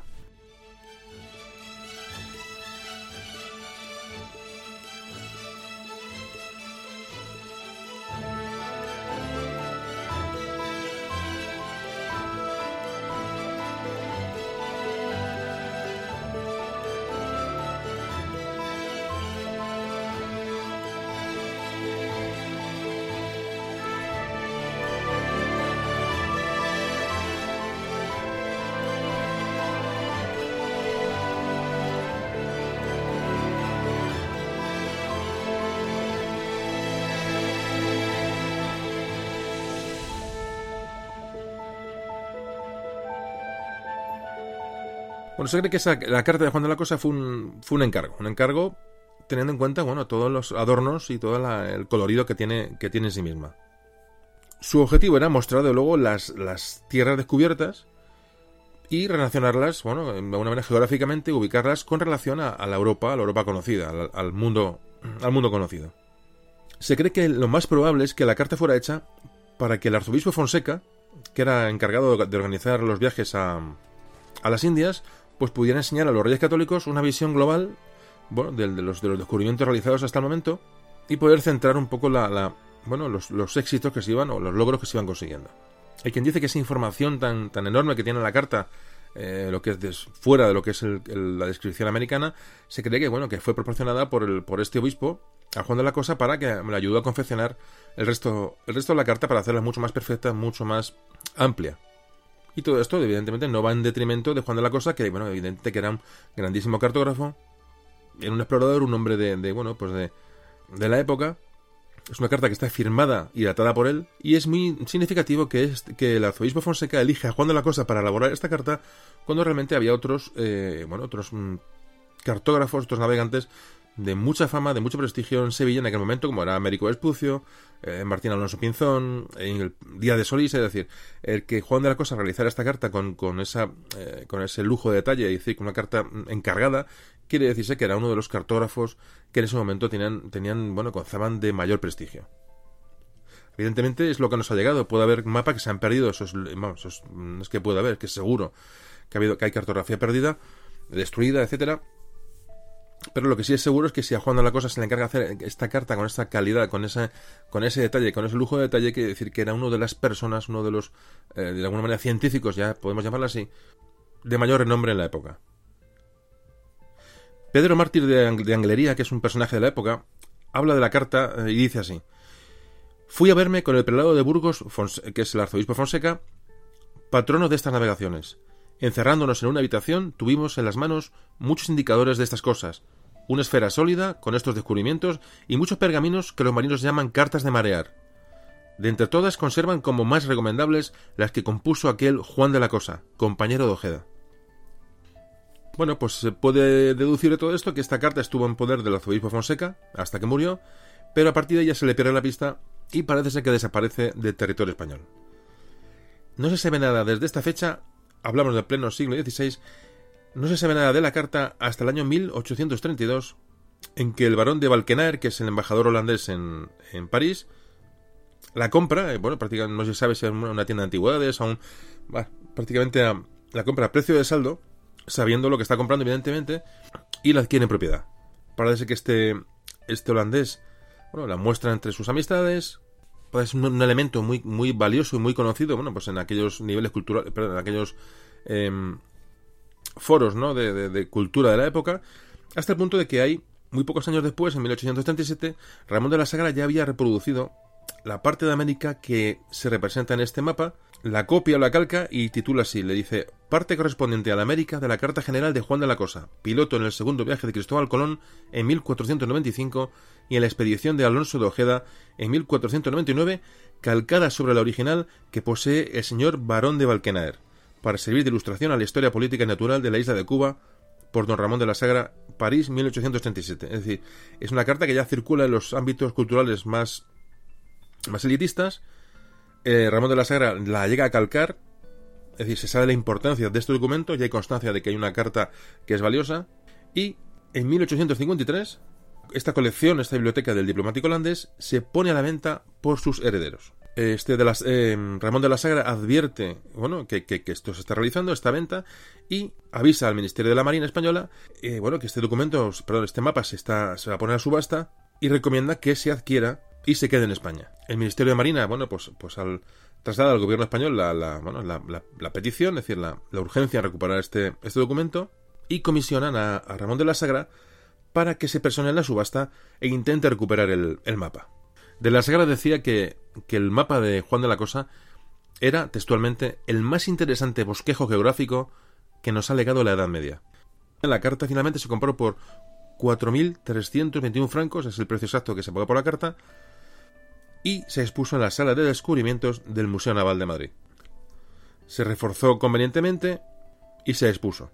hay que decir que la carta de Juan de la Cosa, cuando en noviembre del 36 las tropas nacionales, bueno, eh, se iban acercando a Madrid, eh, el subsecretario de Marina recibió el encargo del gobierno de enviar la carta junto con otros objetos del museo a Valencia, donde estuvieron hasta finalizar la guerra. Y una vez acabada esta, volvieron al Museo Naval de Madrid. Y desde entonces, este mapa no ha salido prácticamente nunca del Museo Naval. Es su, em, emplazamiento. Tengo aquí, bueno, documentado que en 1952 salió para una exposición organizada, organizada por la Real Sociedad Geográfica de, Madrid, pero en el propio Madrid. En el año 1958 se expone en una exposición del cuarto centenario de la muerte de Carlos V, también en Madrid, y en los años 70 viaja a Nueva York. Hay que decir que la carta todavía no ha sido restaurada.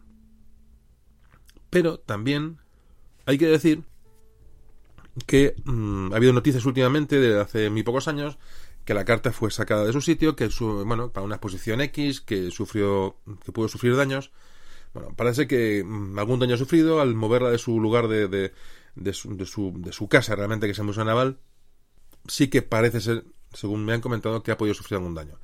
No tanto como se ha llegado a comentar en alguna, en alguna publicación, pero sí que la carta al moverse, pues evidentemente sufre deterioro por cambio de temperatura, cambio de humedad, es decir, hablamos que es la piel de un, animal, es una piel de animal sobre la que está dibujado este, este mapa y eh, bueno, pues desde aquí pensamos que vamos a dejar la quieta la cartita, eh, vamos a, estar quietecitos, como decía mi abuelo, vamos a dejar de enredar con la cartita de Juan de la Cosa, vamos a dejarla en su casita, que es el Museo Naval, y todos tranquilitos. Es decir, es una joya que nos pertenece a todos, y por intereses de alguien de mostrarla, o por, por favores, o por me da igual que vamos a dejarla quietita. Un poquito el mensaje o la petición que llegó de aquí, imagino que todos la, la acompañáis. El que, el que quiere ir a verla, que vaya al Museo Naval, que creo que es la pieza más importante de este museo.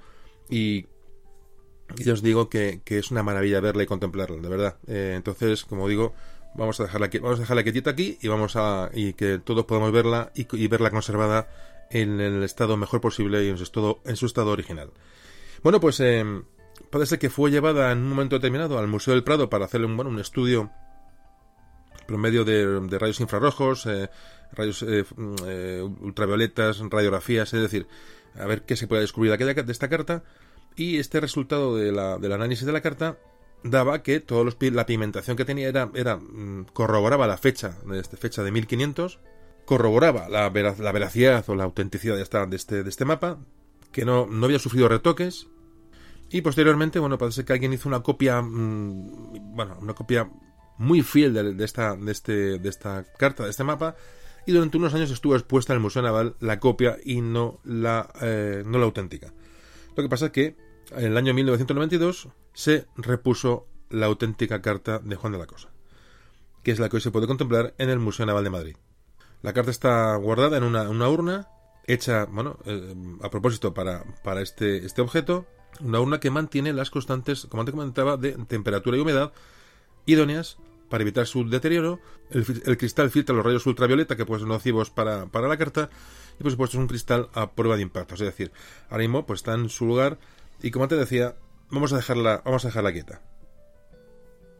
Bueno, pues ya hemos hablado de la carta, la hemos descrito yo creo que bastante con bastante profundidad.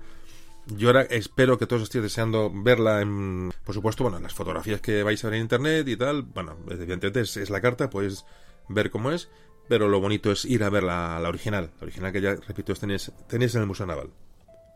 Bueno, pues vamos a seguir avanzando. Yo digo que, el programa de hoy va un poquito eh, mm, bueno, orientado a, a, este, a este valioso mapa y a dar valor un poco a la cartografía y dar valor un poco a las a todo esta, este avance eh, tecnológico científico que se produce a finales del siglo XV, principio del XVI. Bueno, pues seguimos enseguida hablando del asunto.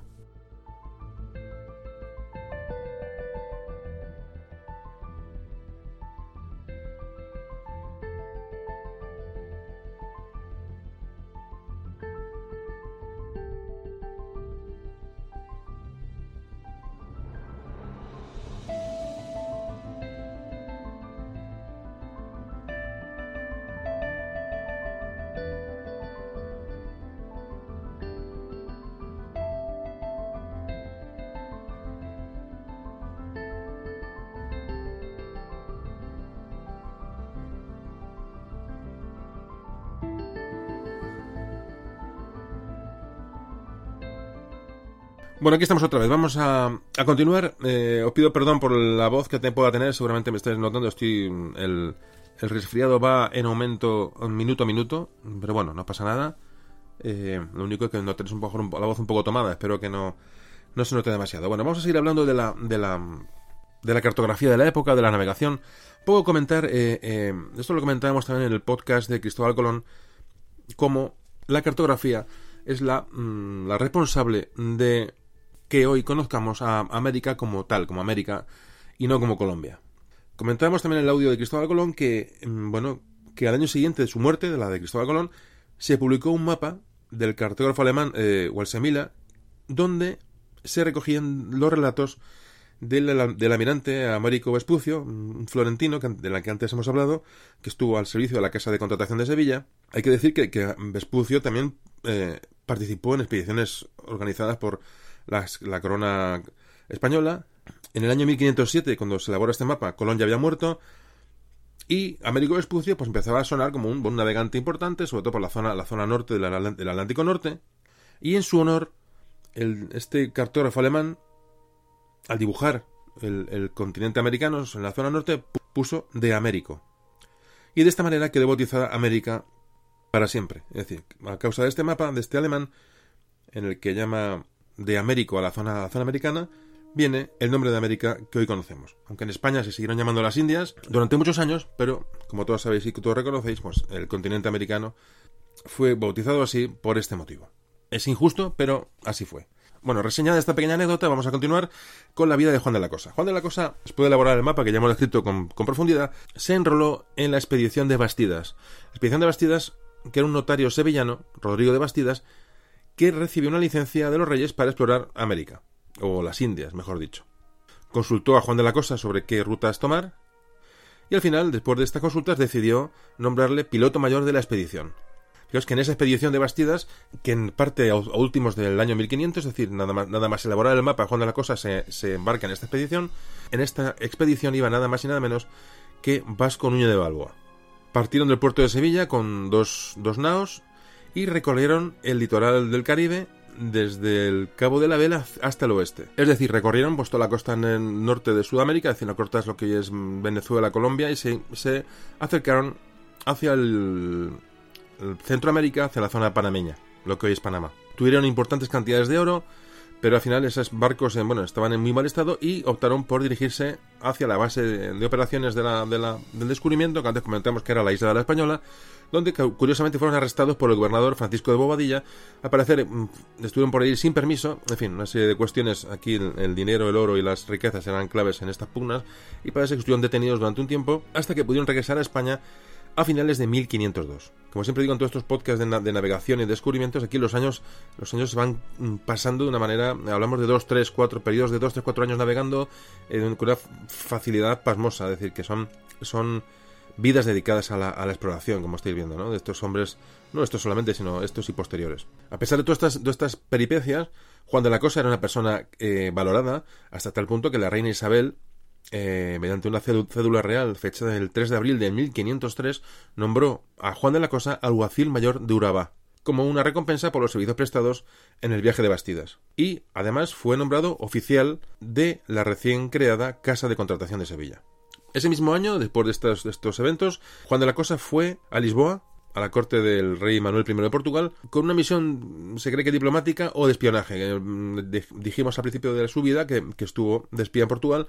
Aquí parece ser, no está contrastado eh, esta misión de espionaje, pero muchos historiadores la han dado como, posible. Y según una eh, documentación oficial dice que se le entregan 10 ducados de oro para eh, textualmente ir a Portugal e informar y saber secretamente del viaje que los portugueses hicieron a las Indias con cuatro navíos. Es decir, la pugna eh, de España y Portugal es, constante y hay una información y contrainformación eh, constante sobre los descubrimientos de unos y de otros porque realmente pues, está, está mucho en juego. Parece que, que, de la cosa fue detenido, se le detecta por allí y se le detiene, pero muy poco después mm, regresa a la corte de, a la corte de Segovia y allí en ese momento mm, parece que entrega a la reina Isabel, le entrega dos cartas de marea, es decir, dos mapas nuevos sobre las Indias. El problema de todo esto, pues que no nos han llegado. las crónicas nos hablan de dos mapas que entrega la reina en 1503, pero no tenemos constancia de dónde están estos, estos mapas. Por eso antes comentaba que, que bueno, que, que se han podido perder muchísimos mapas, mucha información y aún esto da más valor a esta carta que tenemos que hoy se conserva en manera original. Y en 1504 Juan de la Cosa va a hacer su primer viaje bajo su propio mando, es decir, él va a ser el que organiza el viaje, el que lo dirige, era el capitán general del, viaje y a la vez piloto. Todo esto es gracias a una capitulación de la corona para descubrir y vigilar las costas de tierra firme. Ya tierra firme, es decir, ya se ha descubierto las islas, todas las Antillas, eh, lo que se ha descubierto Cuba, se ha descubierto la Española, eh, se ha descubierto todas las islas del Golfo de México y ya se detecta que lo que es hoy la zona centroamericana, eh, esa zona estrecha, sea, se sabe que, evidentemente es una zona que no tiene, que no tiene paso, o por lo menos aún no, se ha descubierto, y se intuye que ya es una zona de, de, lo que se llama tierra firme, es decir, no eran islas.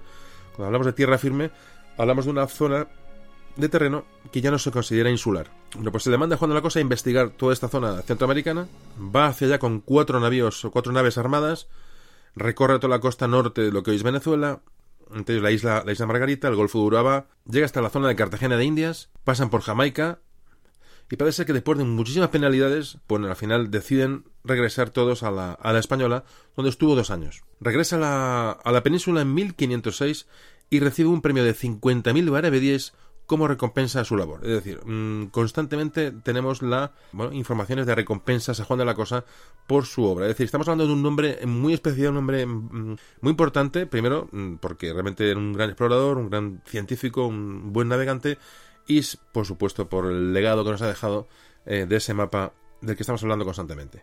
Francisco López de Gómara, en su Historia General de las Indias, eh, escrita en 1552, que es una, una, referencia muy próxima a la vida de Juan de la Cosa, nos relata lo siguiente sobre este viaje. Dice, Juan de la Cosa, vecino de Santa María del Puerto, piloto de Rodrigo de Bastidas, armó cuatro carabelas con ayuda de Juan de Ledesma, de Sevilla y de otros, y con licencia del rey, porque se ofreció a domar los caribes de aquella tierra. Cuando hablamos de caribes se refiere a los, indígenas llamados, esas tribus llamadas eh, los caribes.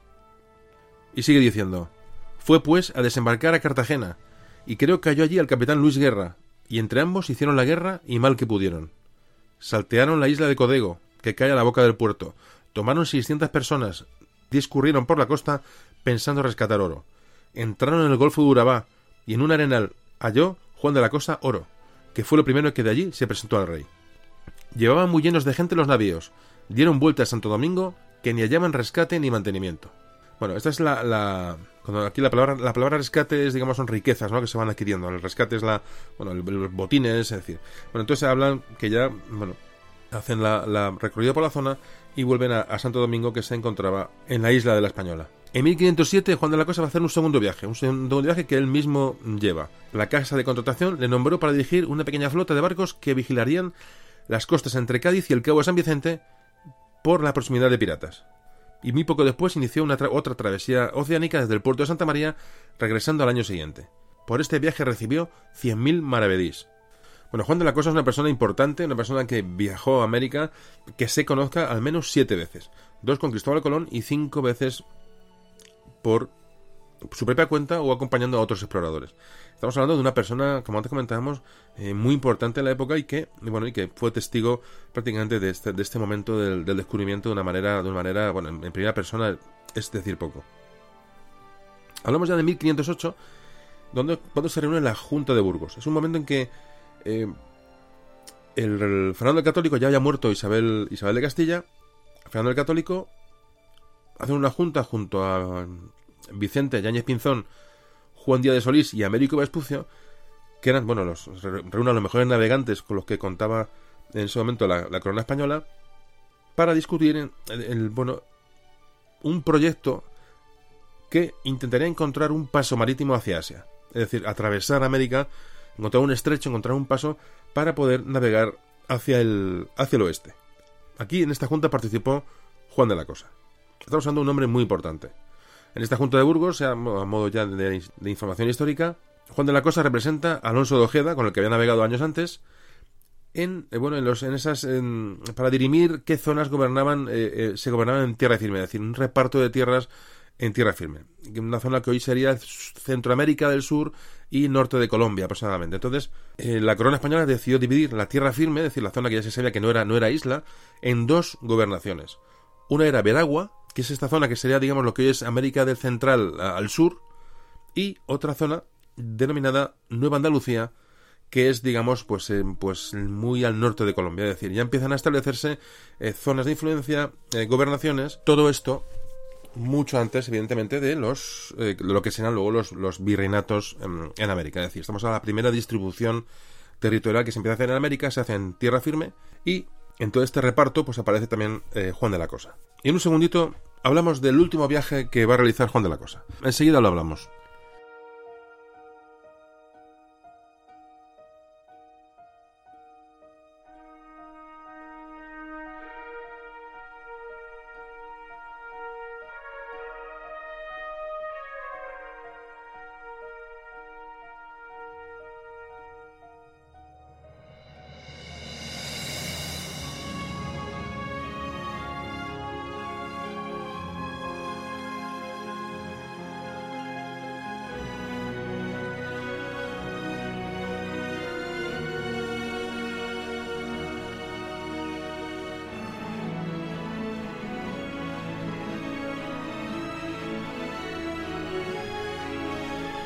Decíamos, en 1509 eh, Juan de la Cosa viaja nuevamente a, la isla de la Española, es decir, voy a hacer otro viaje a América, en un viaje al mando de Alonso de Ojeda, nuevamente, que acababa de ser nombrado gobernador de Nueva Andalucía, como antes hemos comentado. Juan de la Cosa recibió de la corona el cargo de teniente gobernador y una importante ayuda económica para instalarse allí en Nueva Andalucía con su familia. La expedición, una vez que llegó a la isla de la Española, partió de Santo Domingo hacia hacia esta zona de, lo que se denominaba tierra firme. A ver si puedo poneros a un mapa de estas zonas para que lo veáis, eh, bueno, os, ubiquéis. Bueno, pues zarparon hacia allí con tres embarcaciones y unos 300 hombres. Y entre estos hombres, fijaros, iba Francisco de Pizarro. Fijaros cómo, cómo todos estos mm, posteriores descubridores y, gente relacionada con los descubrimientos ya estaban enrolados en estas en estos primeros viajes, es decir, conocían mm, muy de primera mano lo que se iban a encontrar, es decir, Pizarro, hemos hablado de, hemos hablado de Pizarro, hemos hablado de, de Núñez de Balboa, es decir, fijaos cómo esta gente mm, ya mm, estaban enrolados en aquellas en aquellas expediciones. Bueno, el caso es que Juan de la Cosa resolvió una disputa que había entre los dos gobernadores de esta de, Nueva Andalucía y de, de Veragua, un poco ayudó a marcar la frontera entre las dos demarcaciones, es decir, ya se estaban dando tortas los propios españoles a la hora de, dirimir qué provincia era una y qué provincia era otra. esto, esto es propio de la, de la humanidad, es decir, no... Pero fijaos como ya enseguida ya empieza a haber, a haber problemas de distribución, distribución territorial apenas recién, recién descubierta América. Y aquí se produce un hecho, un hecho importante, es que al llegar a Nueva Andalucía, llegan en diciembre de 1509, Alonso de Ojeda decidió desembarcar en la bahía de Calamar. La bahía de Calamar que está lo que es al norte de, norte de Colombia, desoyendo los consejos de Juan de la Cosa, que le decía que no, bueno, que no molestara a los indígenas de allí, puesto que eran, eran bastante eh, hostiles, eran violentos y que además usaban flechas envenenadas, puesto que él ya había estado por aquella zona eh, cartografiando e investigando, y entonces, entonces le desaconseja a Ojeda desembarcar allí. Pero Ojeda decide desembarcar, ¿y qué ocurre? Pues bueno, pues enseguida lo cuento.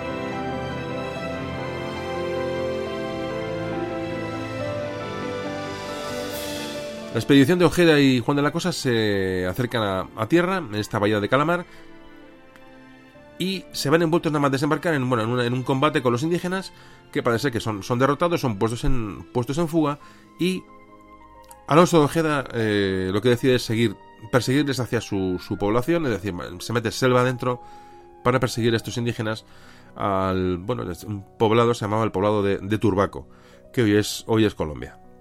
Bueno, pues aquí se produce el desenlace. Es decir, al llegar al poblado, Alonso de Ojeda, eh, Juan de la Cosa y, varios hombres más fueron atacados en una emboscada, fueron sorprendidos por los indígenas disparando las famosas flechas envenenadas de las que avisaba ya Juan de la Cosa. La cuestión es que, Juan de la Cosa cayó muerto, así como la gran mayoría de los hombres de la expedición. Solamente Ojeda y algún hombre más logró huir y salir de, la, de aquella emboscada. Aquí murió Juan de la Cosa. Al volver Ojeda a la bahía de Calamar, se encontró con otra expedición española que estaba, que estaba anclando en ese momento y, eh, bueno, enterados de los hechos de, la, esta emboscada, decidieron, bueno, pues, pues dar un castigo a los, a los indígenas que habían realizado esta, matanza y se dirigieron hacia el poblado de Turbaco, que prácticamente arrasaron en su totalidad. Bueno, pues esta, hasta aquí es la, la historia de Juan de la Cosa. Em, posteriormente, la muerte, pues, pues bueno, pues propia de un, de un, explorador, ¿no? De un hombre de acción, un hombre, bueno, pues como era aquella época. Evidentemente se perdían eh, grandes talentos, ¿no? Bueno, a causa de estas, de estas intervenciones en lugares que realmente pues eran, eran peligrosos. Varios cronistas del siglo XVI, coetáneos de Juan de la Cosa, resaltaron sus grandes cualidades náuticas. Por ejemplo, Pedro Martí de Anglería, del que antes hablábamos, le denominó como egregio y experto naviero de aquellas playas. Gonzalo Fernando de Oviedo le define como muy excelente hombre de la mar. López de Gómara le califica como experto marinero. Bartolomé de las Casas dice, Juan de la Cosa, vizcaíno, que por entonces era el mejor piloto que por aquellos mares había. Bartolomé de las Casas le califica de vizcaíno, que antes que indujo, indujo a este famoso error que antes comentábamos, cuando Juan de la Cosa parece ser que era de Santoña. Bueno, pues posteriormente, ya en el año del 2006, prácticamente ayer, bueno, pues el Instituto Social de la Marina votó un buque hospital bautizado como Juan de la Cosa. Y en el año 2010, con motivo del 500 aniversario de su muerte, cuando la cosa murió en 1510, bueno, pues se realizaron muchos actos conmemorativos, sobre todo bueno, en, su, tierra natal, en Cantabria, Andalucía, es decir, se, recordó a Juan de la Cosa a los 500 años de su muerte. Bueno, pues hasta aquí ha llegado el, programa de hoy, ya, mm, eh, bueno, espero que os haya gustado, y ya vamos hacia las consideraciones finales, eh, que las vamos a ver en un momentito, y va a acabar el podcast.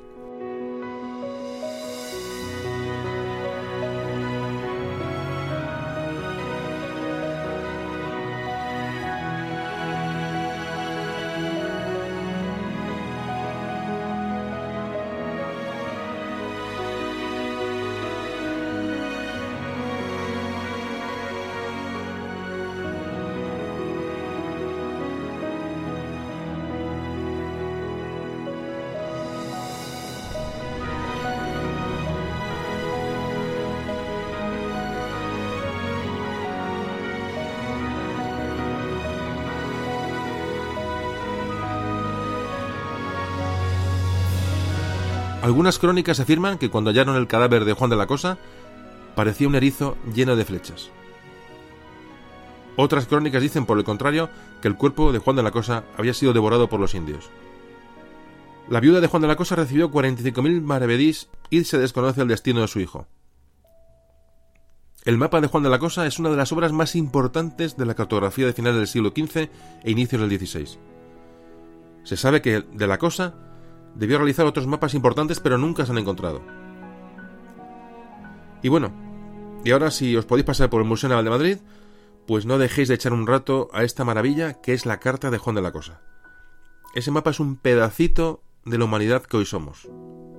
Y de paso, si vais con más personas, pues contad esta historia. La historia de un hombre que, como tantos otros, contribuyó al avance de la humanidad.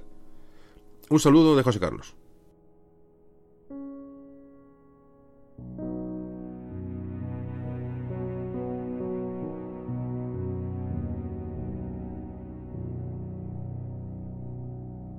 Memorias de un tambor.